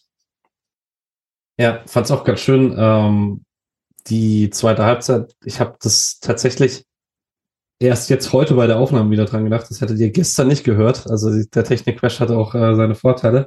Ähm, diese Antrippel-Aktion von Philipp Lienert in der zweiten Halbzeit, wo er von Augsburg dann zwei, dreimal einfach nicht angegriffen wurde und dann angetribbelt ist bis in gegnerischen 16er, einmal dann beim eigenen Abschluss geblockt wird, ähm, einmal den Querpass dann ein bisschen nicht ganz technisch sauber spielt, aber dass er überhaupt diese 60, 70 Meter Wege macht, wenn er nicht äh, angegriffen wird, das ist einfach auch nochmal eine krasse Qualität. Vor allen Dingen auch halt wirklich nicht auf der Seite, auf der sein starker Fuß ist und so. Ähm, ich äh, muss mich selber ein bisschen dafür schämen, dass ich Anfang der Saison Bedenken hatte, ob er das auch als linker Innenverteidiger so gut hinbekommt, wie wir es von ihm gewohnt sind. Einfach schon sehr, sehr, sehr, sehr guter Bundesliga-Innenverteidiger. Ich würde da sogar noch kurz, äh, gerade bei der äh, Sicht noch kurz einhaken, weil das war ja die ersten ein, zwei, drei Spiele, war die Spieleröffnung von links noch nicht besonders gut. Also da waren seine Bälle noch nicht so gut, seine Vorstöße nicht ganz so zielstrebig. Und der hat, er hat sich wirklich nochmal gesteigert in dieser Hinsicht und hat die Aufgabe angenommen und ist halt, also für mich schon mittlerweile einer der besten Innenverteidiger der Liga geworden, ohne Zweifel. Und das macht einfach wahnsinnig Spaß, das Innenverteidiger-Duo oder Trio, wie es jetzt am Samstag war, ähm, gerade um Matze und ihn zu sehen. Ähm, Habe ich gehofft, dass es so wird vor der Saison, aber dass er wirklich diesen Schritt vollziehen kann und das so konsequent diesen Weg weitergeht, freut mich einfach wahnsinnig. Gut, ähm, gehen wir weiter nach dem 3-1. 87. Minute. Günther Durchbruch auf der linken Seite. Ich glaube, geschickt von Maxi Eggestein. Ähm, flankt den scharf auf den langen Pfosten und Wu Jung Jong, der eigentlich nach der Einwechslung echt gutes Spiel gemacht hat. Ähm, was ist das Gegenteil von straft seine Kritiker lügen? Äh, gibt seinen Kritikern Feuer? könnte man vielleicht sagen. Weil wir hatten leider eine Jong Mecker Gruppe neben uns. Äh, bei Transfermarkt habe ich es auch schon wieder gelesen. Und im Stadion habe ich noch zu der Gruppe vor mir gesagt, ah, der ist schwierig, der kommt leicht in seinen Rücken, er ist nicht ganz in Balance, kann man schon mal nicht nutzen. Ja, nach TV-Bildern kann ich es auch nicht mehr ganz verteidigen. Und äh, finde es persönlich super schade, weil ich fand es wirklich eine gute Viertelstunde von Wu Yong. Und das ist halt immer so, dann ist es halt wieder so eine Szene, wo man sich denkt, da, das fehlt noch, damit er ein äh, wirklich guter Offensivspieler ist. Was sagst du, Alex? Kommt das noch?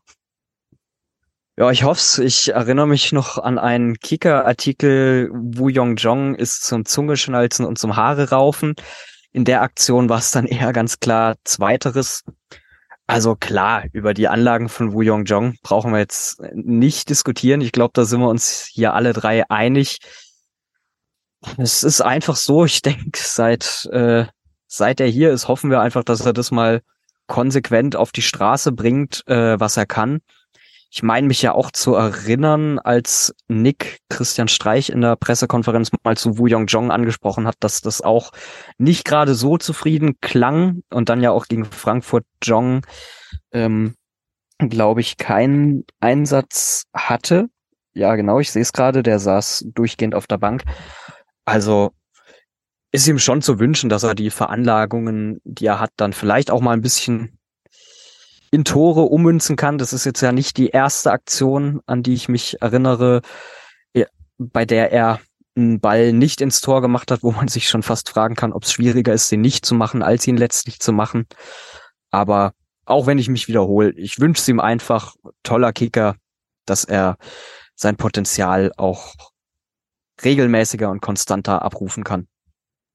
Ich würde da auch noch kurz einhaken und was mich, was mich nämlich sehr überrascht hat in der Viertelstunde, ähm, war wie, was er für ein Speed mittlerweile erreichen kann.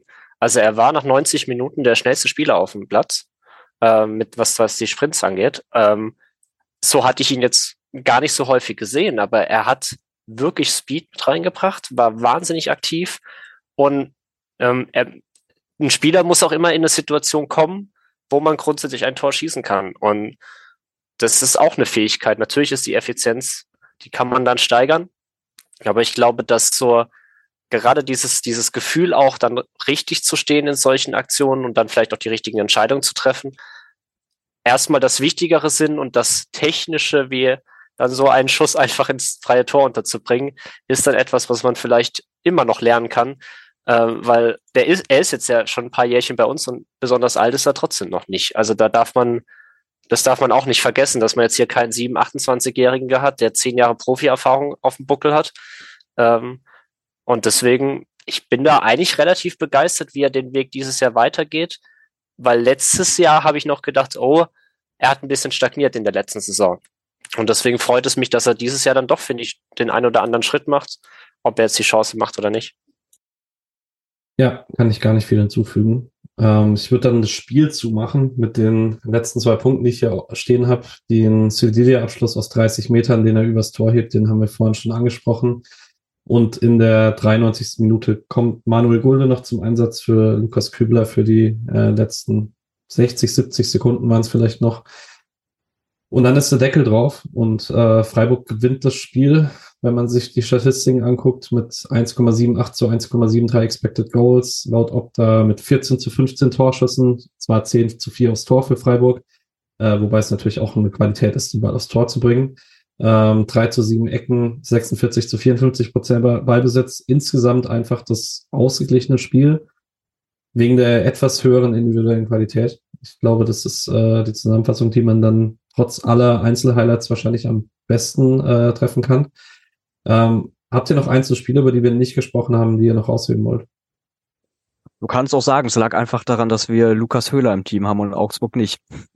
Das ist sowieso, das ist immer eine gute Qualität, Lukas Höhler zu haben. Ein Alex muss ja hier den äh, Lukas Höhler stark ins Spiel bringen. So ist es. Ja, ich würde zumindest einmal noch ähm, kurz äh, den Engels von, von Augsburg noch kurz erwähnt haben, weil das für mich der, der beste Spieler auf Seiten vom FCA war. Ähm, wahnsinnig aktiv, ähm, sehr bissig, sehr präsent äh, im Zentrum, wahnsinnig auch viel unterwegs ähm, und hat auch gerade so bei, bei Mittelfeldaktionen, weil er sehr häufig der dann doch von, von Keitel auch angegangen wurde, ähm, Keitel dann doch zwischendurch ein, zwei Mal blöd aussehen lassen. Und ich glaube, das war vielleicht auch zwischendurch auch mal dies, diese Aktion, von der wir es vorhin mal kurz hatten, dass diese Ruhe nicht drin war, weil man hatte mit ihm so einen wahnsinnigen Unruheherd, aus dem dann irgendwie immer Aktionen entstanden sind. Auch wenn er zum Schluss bei vielen gar nicht mehr dabei war. Also das initiale, die initiale Zündung kam von ihm. Und er hat mich schon mit seinen, wie alt ist er, 19 oder 20, äh, boah, ziemlich, ziemlich äh, überzeugt. Ja, absolut geiler Kicker. Ähm, erinnere mich dran, wie ich mit äh, Nick, also wie Nick fast verzweifelt ist, dass Augsburg den verpflichtet hat, weil Augsburg jetzt äh, sein Lieblingstalent aus Belgien verpflichtet hat.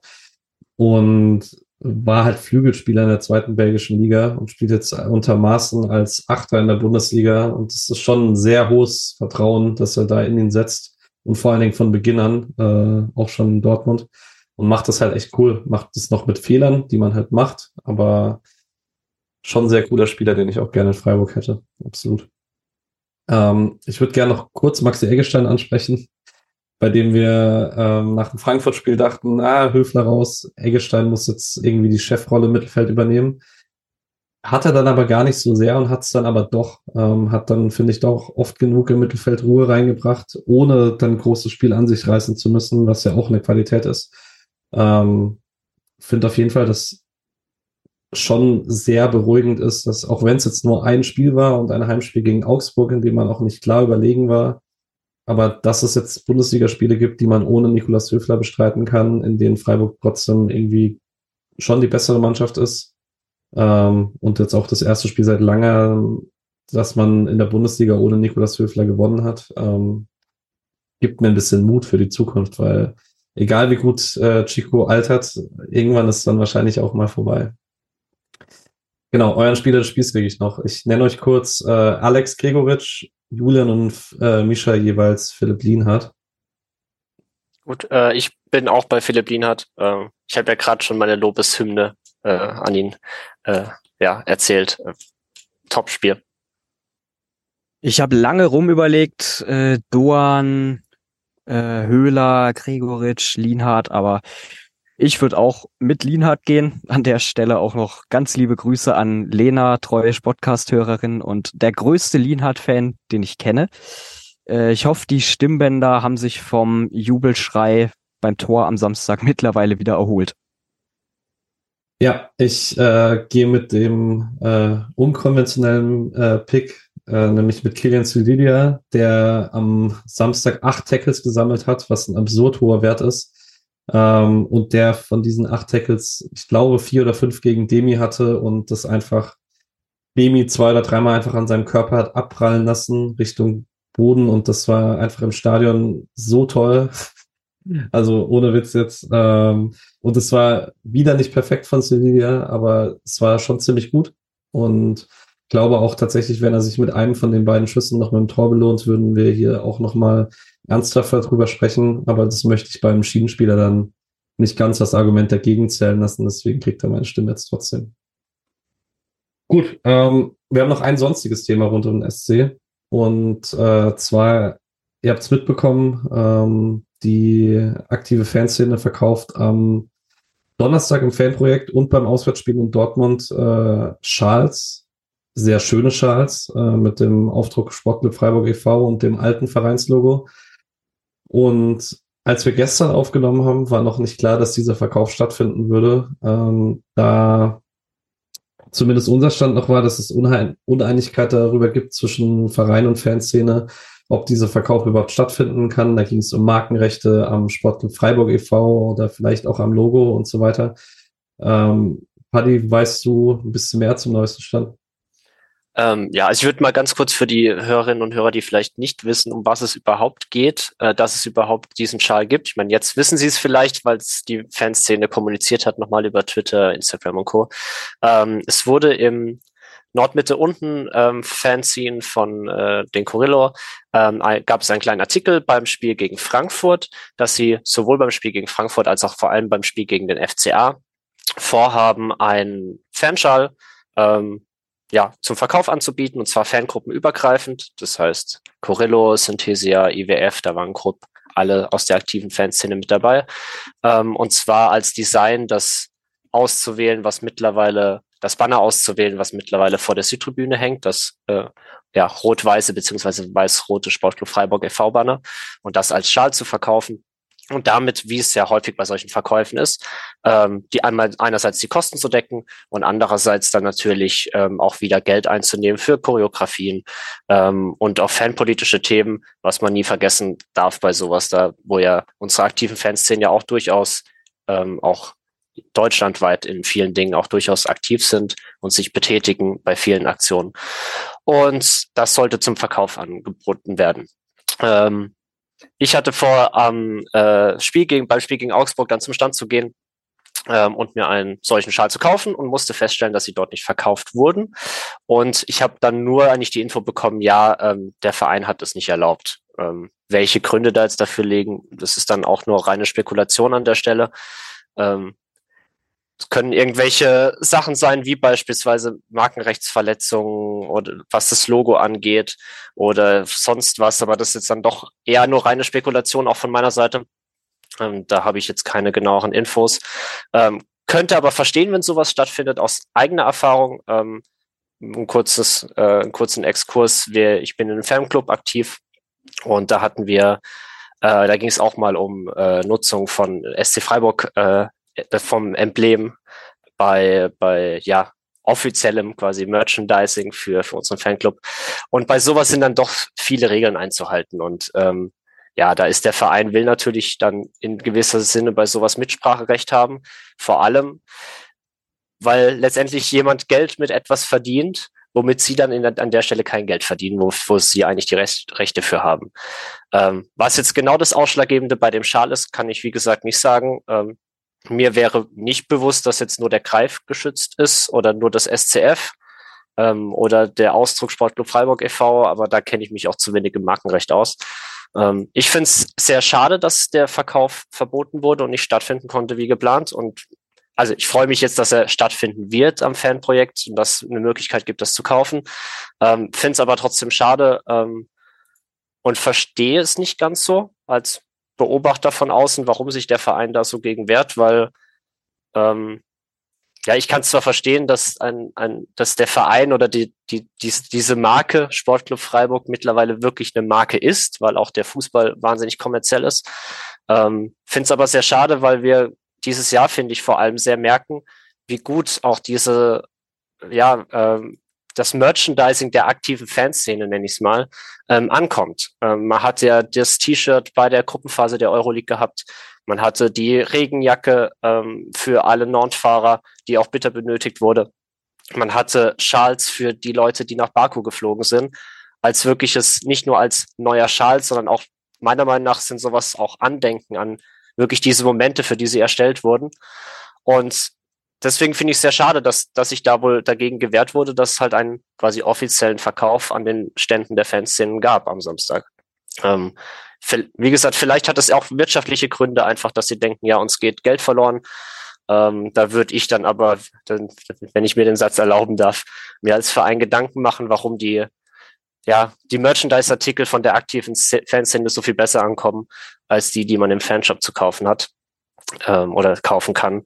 Ähm, weil ich glaube, das sind ja auch Dinge, die auch bei der Mitgliederversammlung häufig angesprochen werden, dass dort mittlerweile auch Preise vorherrschen oder auch Designs, die jetzt nicht mehr unbedingt so jeden ansprechen. Und ja, deswegen so viel dazu. Ähm, wie gesagt, ab Donnerstag 18 Uhr beim Fanprojekt in der Schwarzwaldstraße ähm, verkauft die ähm, aktive Fanszene diesen Schal. Und ich nehme an, dass dann Restposten oder zumindest ein paar Sachen mit nach Dortmund geschleppt werden. Und ja, das so, so viel von mir dazu. Ähm, vielleicht ergänzen noch dazu zwei Punkte. Erstens, ich tue mich immer ein bisschen schwer, wenn innerhalb eines eingetragenen Vereins ähm, Mitglieder, was ja der Großteil der aktiven Fanszene auch ist, äh, Mitglieder des, äh, den eigenen Vereinsnamen nutzen ähm, und damit nicht mal groß Profit machen, sondern ähm, das, was drüber hinaus offen bleibt, geht in Choreos und so weiter oder in sonstige aktive Fanarbeit. Finde ich es irgendwie schwierig, irgendwie ein Argument dafür aufzumachen, dass das irgendwie nicht erlaubt werden sollte. Das ist aber irgendwie so rein mein Vereinsgefühl, ähm, dass ich das irgendwie nicht so unter Vereinsgefühl verstehe. Ähm, ja, und Punkt zwei habe ich jetzt gerade eigentlich schon mit angerissen. Ähm, ich bin immer froh, wenn die aktive Fanszene Geld zur Verfügung hat, um das zu tun, was sie tut. Und das, was sie tut, ist in den letzten Jahren einfach richtig cool. Und mh, äh, einfach eine Entwicklung, die zusammen mit dem Verein wächst. Und äh, das sehen wir ja eigentlich alle ziemlich gerne. Und äh, hoffe auch, dass man da jetzt einfach einen Weg findet, wie man gemeinsam in die gleiche Richtung geht und äh, nicht wieder anfängt, wie es früher schon mal deutlich schlimmer war, sich gegenseitig Steine in den Weg zu werfen. Weil man ja auch sagen muss, aus meiner ganz persönlichen Meinung, ähm, ich sehe jetzt da keine Akteure mehr, die was zu sagen haben in äh, Fangremien, mit denen ich mich nicht mehr an den Tisch setzen würde. Das war früher vielleicht auch teilweise ein bisschen anders, äh, als noch andere Gruppen auf der Nord standen. Ohne jetzt jemanden anzusprechen. Ja, ich, ich finde es, ich, also je nachdem, was da halt, warum, was jetzt da genau die Gründe ist, finde ich es auch, wie du gerade gesagt hast, eigentlich unnötig, ähm, weil man ja eigentlich halt sehr gut voneinander profitiert, gerade in dieser Hinsicht. Der Verein schmückt sich auf Social Media mit Bildern, die Kurios äh, zur Grundlage haben, die von der Fanszene ähm, finanziert werden und durchgeführt werden, geplant werden, designt werden.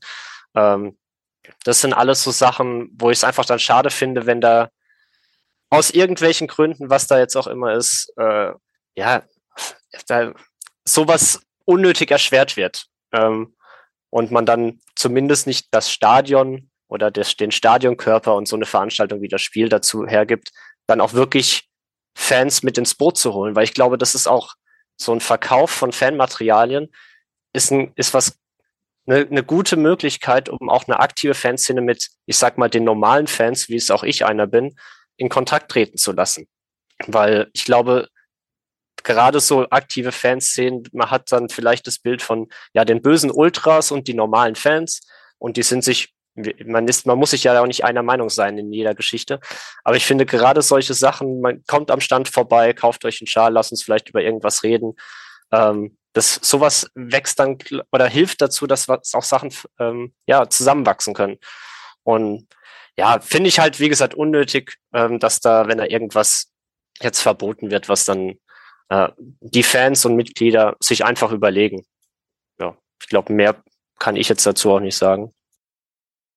Ich glaube, das ist auch ziemlich gut eingeordnet. Rex auch zustimmen, nicken hier. Ähm, und dann würde ich das auch gar nicht weiter in die Länge ziehen, wenn es nicht unbedingt nötig ist. Wenn alles gesagt ist, ist alles gesagt. Ähm, das gilt von unserer Seite auch zum äh, Bundesligaspieltag. Äh, den erlaube ich mir jetzt einfach, äh, hier drüber wegzuspringen. Weil wir haben den gestern schon besprochen und äh, die Folge wird sowieso lang, weil wir jetzt irgendwie gefühlt noch mal länger gesprochen haben, als wir es eh schon getan haben. Ähm, und ganz so spannend war es auch tatsächlich gar nicht. Und ihr werdet es ab den nächsten Wochen äh, von uns hören. Dann auch vielleicht hören, wie sich Shaw Cancelo bei den Bayern schlägt. Ähm, ich würde dann auch direkt zu den Leihspielern gehen ähm, und da ganz kurz über die Bundesliga sprechen, nämlich über Kevin Schlotterbeck der bei der 2-5-Niederlage der Bochumer in Mainz äh, 90 Minuten auf dem Feld stand. In der ersten Halbzeit in der Viererkette. Da lag man dann 3-0 hinten zur Pause. In der zweiten Halbzeit hat man auf Dreierkette umgestellt. Hat individuell ziemlich gute Statistiken mit zehn klärenden Aktionen, fünf von neun angekommenen langen Bällen. Vielleicht ist die Dreierkette zukünftig dann auch wieder eine Option für Letsch. Finde ihn da halt einfach nochmal deutlich besser, als er in der Viererkette ist. Ähm, Lino Tempelmann hat äh, 1 verloren gegen St. Pauli. Ähm, mit in einem absurden Spiel, in dem Nürnberg eigentlich die bessere Mannschaft war. Vier Torschüsse von Tempelmann als Achter, zwei Keypasses, sieben von neun Zweikämpfen. Die ganze äh, Nürnberger Mannschaft mit aus mit besseren Zufallscore-Wertungen als alle St. Pauli-Spieler so gefühlt. Ähm, aber man hat es halt trotzdem verloren. Ähm, Hugo Sique hat mit Zerkelbrügge 3-2 gewonnen gegen Gent. Äh, zwei Key Passes, drei von acht Flanken angebracht, vier von sechs Zweikämpfen, äh, zwei Interceptions, zwei Tackles. Wieder sehr gute defensive Statistiken. Ein überraschender Sieg gegen Gent. Ähm, aber wieder eine absurd schlechte Passquote. Da bin ich mal gespannt, ob sich, ob das beibehalten wird, dass er diesen Unionsstil ein bisschen spielt. Einfach alle Bälle nach vorne äh, und dann ist halt die Passquote oft nicht so gut. Ähm, und Nishan Burkhardt hat mit Winterthur 1 zu 5 verloren bei den Young Boys Bern. Ähm, hat einen Elfmeter rausgeholt ähm, zum einzigen Tor von Winterthur, ist ansonsten ohne große Szenen geblieben. Und äh, Kevin Schade hatte mit Brentford dieses Wochenende spielfrei, weil die aus dem FA Cup schon ausgeschieden sind. Ähm, die spielen nächstes Wochenende am 4. Februar gegen Southampton. Ähm, am selben Tag spielen die Frauen des SC Freiburg gegen Wolfsburg. Ähm, die zweite Mannschaft der Frauen am 5. Februar gegen die zweite von Eintracht Frankfurt. Und am 5. Februar auch die U19 gegen Mainz 05. Ähm, und auch wenn ich jetzt eigentlich schnell drüber skippen wollte über die Mannschaften, kann ich trotzdem äh, nicht über die Frauen drüber skippen, weil da gestern bekannt wurde, nee, inzwischen ist es vorgestern, ähm, dass Janina Minge ihren Vertrag äh, verlängert hat in Freiburg, was eine unglaublich gute Nachricht ist, auch in der ganzen Vereinsentwicklung des Frauenfußballs. Wollt ihr mal einordnen, was es bedeutet, dass man so eine Leistungsträgerin halten kann? Gut, äh, dann äh, fange ich kurz an. Ähm, ja, das ist äh, allgemein wahnsinnig, was das für eine Wintertransfer-Episode war. Oder nicht Transfer-Episode, sondern Verhandlungsepisode ähm, der Frauenmannschaft. Wir haben sechs Spielerinnen, wirklich Stammspielerinnen, mit denen verlängert wurden. Janina Minge, Lisa Karl, Giovanna Hoffmann, Greta Stegemann, Lisa Kolb, Samantha Steuerwald. Und mit Janina Minge natürlich halt die absolut, der absolute Shootingstar der aktuellen Saison, Topscorerin der Bundesliga. Äh, ich persönlich wäre nicht davon ähm, ja, ausgegangen, dass überhaupt so viel, dass man überhaupt mit ihr verlängern kann. Einfach weil ja, wir kennen es ja, wie, wie gefühlt die halbe Mannschaft in Wolfsburg und Bayern zwischen durchaus Ex-SC-Spielerinnen besteht, ähm, finde ich das krass, dass man jetzt auch solche Leistungsträgerinnen wohl halten kann, weil man vielleicht auch wirklich jetzt diesen Schritt durch Umzug Dreisam Stadion, durch die neuen Trainingsmöglichkeiten, ähm, vielleicht auch wirklich auch durch wirtschaftlich besseres Dastehen jetzt auch erreichen kann und das auch mehr in den Fokus rückt, dass halt der Frauenfußball wahnsinnig wichtig ist. Und das freut mich richtig für sowohl die Spielerinnen als auch die, die Frauenabteilung des Vereins, ähm, dass da jetzt wohl eine gewisse Wertschätzung auch von, von, von Vereinsseite wirklich entgegengebracht wird. Und dass man halt natürlich mit den Spielerinnen ähm, ja verlängern kann. Super cool, freut mich total. Ja, ein Stichwort auch nochmal Frauenfußball in Freiburg voranbringen. Ähm, wir hatten es gestern auch nochmal ausführlich darüber, weil ja jetzt auch bald eine stadtpolitische Entscheidung mit der weiteren Nachnutzung des Dreisamstadions ansteht. Und da muss man einfach sagen, es wäre, also natürlich einerseits, äh, denke ich mal, spricht aus uns allen der Nostalgiker oder die Nostalgikerin, dass es natürlich einfach toll ist, dass wir noch eine Möglichkeit haben, ins Dreisamstadion zu gehen, regelmäßig zur U23 zur Men äh, U23 der Männer und der ersten der Frauen. Aber natürlich muss man sagen, äh, die Bedeutung, die dieses, nicht nur dieses Stadion, sondern auch das ganze Gelände mit Trainingsmöglichkeiten für die Entwicklung des Frauen- und Mädchenfußballs in Freiburg hat, das ist einfach was ganz Wichtiges. Und da hoffe ich eben auch, dass die Stadt sich da auch ihrer Verantwortung ein Stück weit bewusst ist, denn am Ende des Tages können wir viel drüber reden, äh, wie sehr der Frauenfußball gestärkt werden muss. Wenn es dann halt an solchen Entscheidungen scheitert, können wir halt leider lange reden, ohne dass sich was verändern wird. Deswegen ganz wichtig und hoffen, dass da sich nichts ins Negative verändert. Äh, muss jetzt kurz den, äh, den rationalen äh, Mensch auf der anderen Seite spielen, weil man natürlich sagen muss, dass es äh, gute Gründe für den Abriss des Dreisamstadions gibt. Ähm, erstens mal wird sich das finanziell aktuell nicht halten, wenn keine äh, Profimannschaft da spielt. Ähm, die Stadt will wahrscheinlich die Fläche haben, weil man da sehr gut sozialen Wohnungsbau drauf betreiben könnte und so weiter. Also es gibt auch städteplanungstechnisch gute Gründe dafür, dieses Gelände anderweitig zu nutzen. Würde aber dann trotzdem den Punkt äh, unterstützen, den Alex gemacht hat, der so nicht wäre, wenn nur die U23 das spielen würde, über die wir jetzt gleich reden würden. Ähm, weil es eben so ist, dass äh, der Frauenfußball in Freiburg nochmal deutlich größeren Zulauf gefunden hat, seit er im Dreisamstadion stattfindet. Ähm, und das eine Entwicklung ist, die wir auch einfach in der öffentlichen Wahrnehmung brauchen. Ähm, das geht von Freiburg, gilt für Freiburg wie für alle anderen Städte in Deutschland. Ähm, weil, ja, ich meine, wir sind uns ja alle einer Meinung, ich brauche da auch gar nicht mehr durchdiskutieren. Dieses Gelaber über Frauenfußball, wenn man an manchen Stammtischen sitzt, gehört schon lange, lange aus den Köpfen der Leute raus. Und ich bin ganz froh, dass wir da aktuell gesamtgesellschaftlich so eine Entwicklung haben, die da so ein bisschen in die richtige Richtung geht, habe ich zumindest das Gefühl. Äh, bevor wir das Thema Frauenfußball zumachen, muss ich auch noch einen anderen Rant loswerden, über den wir es gestern auch hatten. Und zwar ist es jetzt dieses Wochenende so, erstmal, dass ein sehr tolles Spiel im Dreisamstadion ansteht von den SC Frauen gegen den VfL Wolfsburg. Und es ist halt mal wieder ein bisschen ärgerlich, dass sich das terminlich exakt mit dem Spiel der ersten der Männer überschneidet. Paddy, wir sehen uns ja wahrscheinlich in Dortmund. Das heißt, äh, wir werden wahrscheinlich von dem Spiel nicht viel mitkriegen. Ist halt einfach dann auch immer ein bisschen ärgerlich. Vor allem, ich glaube, also gerade Wolfsburg, die ja wirklich im Frauenfußball eine Hausnummer sind, wäre jetzt so ein Spiel, wo man schon, wenn jetzt nicht gleichzeitig die erste der Männer spielt, wahrscheinlich schon einige Leute ins Dreisamstadion anlocken könnte und sich da der geliebte DFB mit dieser Terminierung in Sachen Aufmerksamkeit auf den Frauenfußball lenken, sich das Leben vielleicht auch nicht unbedingt leichter macht. Ja, das ist äh, ganz allgemein ein Ärgernis, dass die ganze Saison durch immer wieder auffällt, dass man das nicht besser geplant bekommt. Das ist mir ein absolutes Rätsel. Gut, äh, gehen wir trotzdem zur zweiten Mannschaft. Da können wir auch tatsächlich sehr schnell drüber springen. Äh, die haben 0-0 bei Erzgebirge Aue gespielt. Äh, Thomas Stamm hat im Kicker zu Protokoll gegeben, dass die Kabine sehr frustriert war, weil man angereist ist, um dort zu gewinnen, was dann schon von einem gewissen Anspruch zeugt, wenn man bei einem Zweitliga-Absteiger so antritt. Ähm, Atubono, Schmidt und Röhl waren aus dem Profikader von Beginn an dabei. Kimberly Sekwem wurde in der 72. Minute eingewechselt für den offensiven Flügel. Der hat jetzt die ersten Pflichtspielminuten wieder gesammelt. Die SWR-Zusammenfassung habe ich inzwischen auch gesehen. Es gab eine Chance auf beiden Seiten. Ansonsten ist echt nicht viel passiert. Der Kicker-Ticker liest sich ähnlich. Ähm, hat man auf jeden Fall nicht viel verpasst, wenn man schon im Stadion stand äh, und auf seine Plätze aufgepasst hat. Freitagabend äh, geht es um 19 Uhr weiter gegen Bayreuth. Das dürfte für ein paar vielleicht besser machbar sein, um ins Dreisamstadion zu gehen.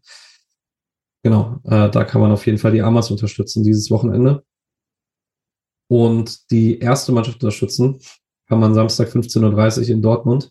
Ihr beide werdet da sein. Ähm, und dürften wir jetzt beide einmal kurz sagen, was ihr vom Spiel erwartet und äh, wie ihr Freiburg denn taktisch erwartet. Hm, ich erwarte wie immer ein ganz schlimmes Spiel in Dortmund, ähm, aber sehe uns nicht chancenlos. Ähm, also wirklich gar nicht chancenlos. Ähm, ich glaube, dass wir auf Viererkette zurückstellen werden und Grifo auf jeden Fall reinkommt ins Spiel. Ähm, ja, weil ich glaube, noch ein Spiel jetzt auch nach einer, nach einer Woche Pause und er ist auskuriert und er ist halt der Topscorer und man hat ja auch wieder gemerkt, nach, nach, nachdem er reinkam gegen Augsburg, der, der Junge ist halt einfach schon unser Star, was das Spielerische angeht. Der gehört schon in die Startelf. Ähm, und Dortmund ist eine Mannschaft, bei der ich nicht weiß, warum die eigentlich so viele Punkte haben, wie sie haben. Ich glaube, das ist einfach schlicht und ergreifend individuelle Klasse, weil am Spielsystem und an der taktischen Idee von Terzic kann es nicht liegen. Ähm, ja, also ich ich, ich hoffe, dass wir was holen und ich bin eigentlich guter Dinge, glaube aber trotzdem insgeheim, dass es halt ein Spiel in Dortmund wird wie immer. Ja, also taktisch würde ich auf jeden Fall mitgehen. So interessant ich das jetzt mit äh, der Küblerschen Rolle in der Dreierkette, in der Innenverteidigung fand, ist es jetzt nicht das, was ich jetzt unbedingt gegen eine vorne so stark besetzte Mannschaft wie Dortmund weiter sehen möchte. Also da fände ich es schon ganz schön, wenn wir da auf, auf ein Freiburger System gehen, wo man ein Stück weit weiß, was man da kriegt. Ja, ich denke, äh, es ist auf jeden Fall erstmal jetzt wichtig, wie wir aus dieser englischen Woche nach diesem eher unschönen Start in Wolfsburg jetzt rausgekommen sind und bin da auch relativ zuversichtlich, dass wir in Dortmund auf jeden Fall, wenn wir einen guten Tag erwischen und jetzt Dortmund nicht wieder so einen absoluten Supertag erwischt, wo sie wieder gefühlt aus vier Chancen fünf Tore machen. Ich denke, das ist auch generell immer so das Credo, wenn Freiburg gegen große Mannschaften spielt. Du brauchst selbst einen guten Tag, und zugleich braucht es dann halt einen nicht ganz so guten Tag von der anderen Mannschaft. Also es wäre schon cool, wenn es ähm, die Schlussphase mal ausgeklammert ähnlich werden würde wie im Hinspiel, wobei da höre ich jetzt Christian Streich auch wieder ganz laut schreien, dass das Hinspiel äh, in der Regel mit dem Rückspiel aber mal so gar nichts zu tun hat. Aber ich sehe uns auch nicht chancenlos in Dortmund. Also klar, es wird natürlich auf jeden Fall absolute Wachsamkeit und Konzentration brauchen, denn Dortmund nutzt halt einfach die kleinste Unachtsamkeit hinten. Aber ich denke, wenn wir da konzentriert sind und vorne vielleicht auch den ein oder anderen Glücksmoment haben, werden Paddy und ich und die anderen knapp 8000 SC-Fans im vollen Dortmund-Block sehr wahrscheinlich, hoffe ich mal, nicht mit leeren Händen nach Hause reisen kann ich zumindest schon mal äh, entwarnen, da werden keine 8000 SC-Fans im Block stehen. Das ist leider in Dortmund so. Ähm, würde Paddy zustimmen, dass ich auch nicht so ganz verstehe, warum Dortmund jetzt drei Spiele gewonnen hat. Man hatte jetzt ein bisschen das Ergebnisglück und das ist tatsächlich das, was mir am meisten Hoffnung macht, weil Dortmund in den letzten Jahren nach so Phasen, in denen sie nicht so gut gespielt haben und trotzdem die Ergebnisse geholt haben, sie sind dann halt doch nicht Bayern. Also es ist nicht so, dass sie sich einfach über, über Wochen retten, mit nicht so guten Leistungen Punkte holen. Wenn Dortmund mal ein bisschen weniger Spielglück hat, verlieren sie dann halt einfach die Spiele auch mal. Und ich sehe eigentlich keinen Grund, warum das nicht gegen Freiburg sein sollte. Ähm, würde auch mit dem 4-4-2 rechnen, einfach weil ich es ein bisschen einfacher finde gegen den Ball auch, gegen die Dortmunder Viererkette. Ähm, und sage dann, wir gewinnen da 3-1. Und äh, noch Misha hat gesagt, wir verlieren 3-1, Julian 2-2 und Alex Konechny hat mir ein 4 zu 4 übermittelt. Und dann kriege ich von euch beiden jeweils noch einen Tipp, bitte. Wir gewinnen 3-2. Uh, ich habe gestern der Transparenz halber 1 zu 1 gesagt. Ich bin am überlegen, ich glaube, ich schraube auch auf 2 zu 2 hoch. Vor allem, ähm, ist ja so, es hat sich vor ein paar Tagen zum fünften Mal bereits äh, dieses auch 2 zu 2 in Dortmund gejährt, bei dem Nils Petersen ja dieses wunderschöne Tor des Jahres geschossen hat, wo ich mir auch gedacht habe, ey krass, dass es auch schon wieder fünf Jahre her ist. Und wer weiß, vielleicht äh, schießt ja wieder irgendjemand ein nicht ganz so unattraktives Tor. Also 2 zu 2. Das wäre auf jeden Fall zu hoffen. Ähm, also nicht das 2 zu 2, wir gewinnen natürlich, sondern das attraktive Tor für Freiburg. Ähm, das werdet ihr bei uns nächste Woche hören. Ähm, und ich darf zur Abschluss der Folge ein ganz, ganz großes Dankeschön loswerden, nämlich an meine zwei Gäste hier, an Alex und Paddy, die nicht nur diese Folge mit mir aufgenommen haben, sondern diese Folge zweimal mit mir aufgenommen haben. Ich war gestern Abend, ich hatte schon äh, was aufgenommen, was wir nach 17 Minuten ans Ende der Folge schneiden, indem wir uns dafür entschuldigen, dass jetzt wegen technischen Probleme keine komplette Folge rauskommt. Und die beiden haben mir unabhängig voneinander angeboten, jeweils im eigenen privaten WhatsApp-Chat, hey, lass uns das doch einfach nochmal machen. Äh, ja, wir haben es einfach nochmal gemacht. Ähm, vielen Dank euch beiden. Ich kann gar nicht mehr sagen. Ja, gerne. Äh, es freut mich jedes Mal, äh, nochmal über Ermedin Demirovic herzuziehen. Das hat mir wieder sehr großen Spaß gemacht. Oops, we did it again. Ja, so schnell ist mal wieder im Podcast. Kommt mir vor, als wäre es gestern gewesen.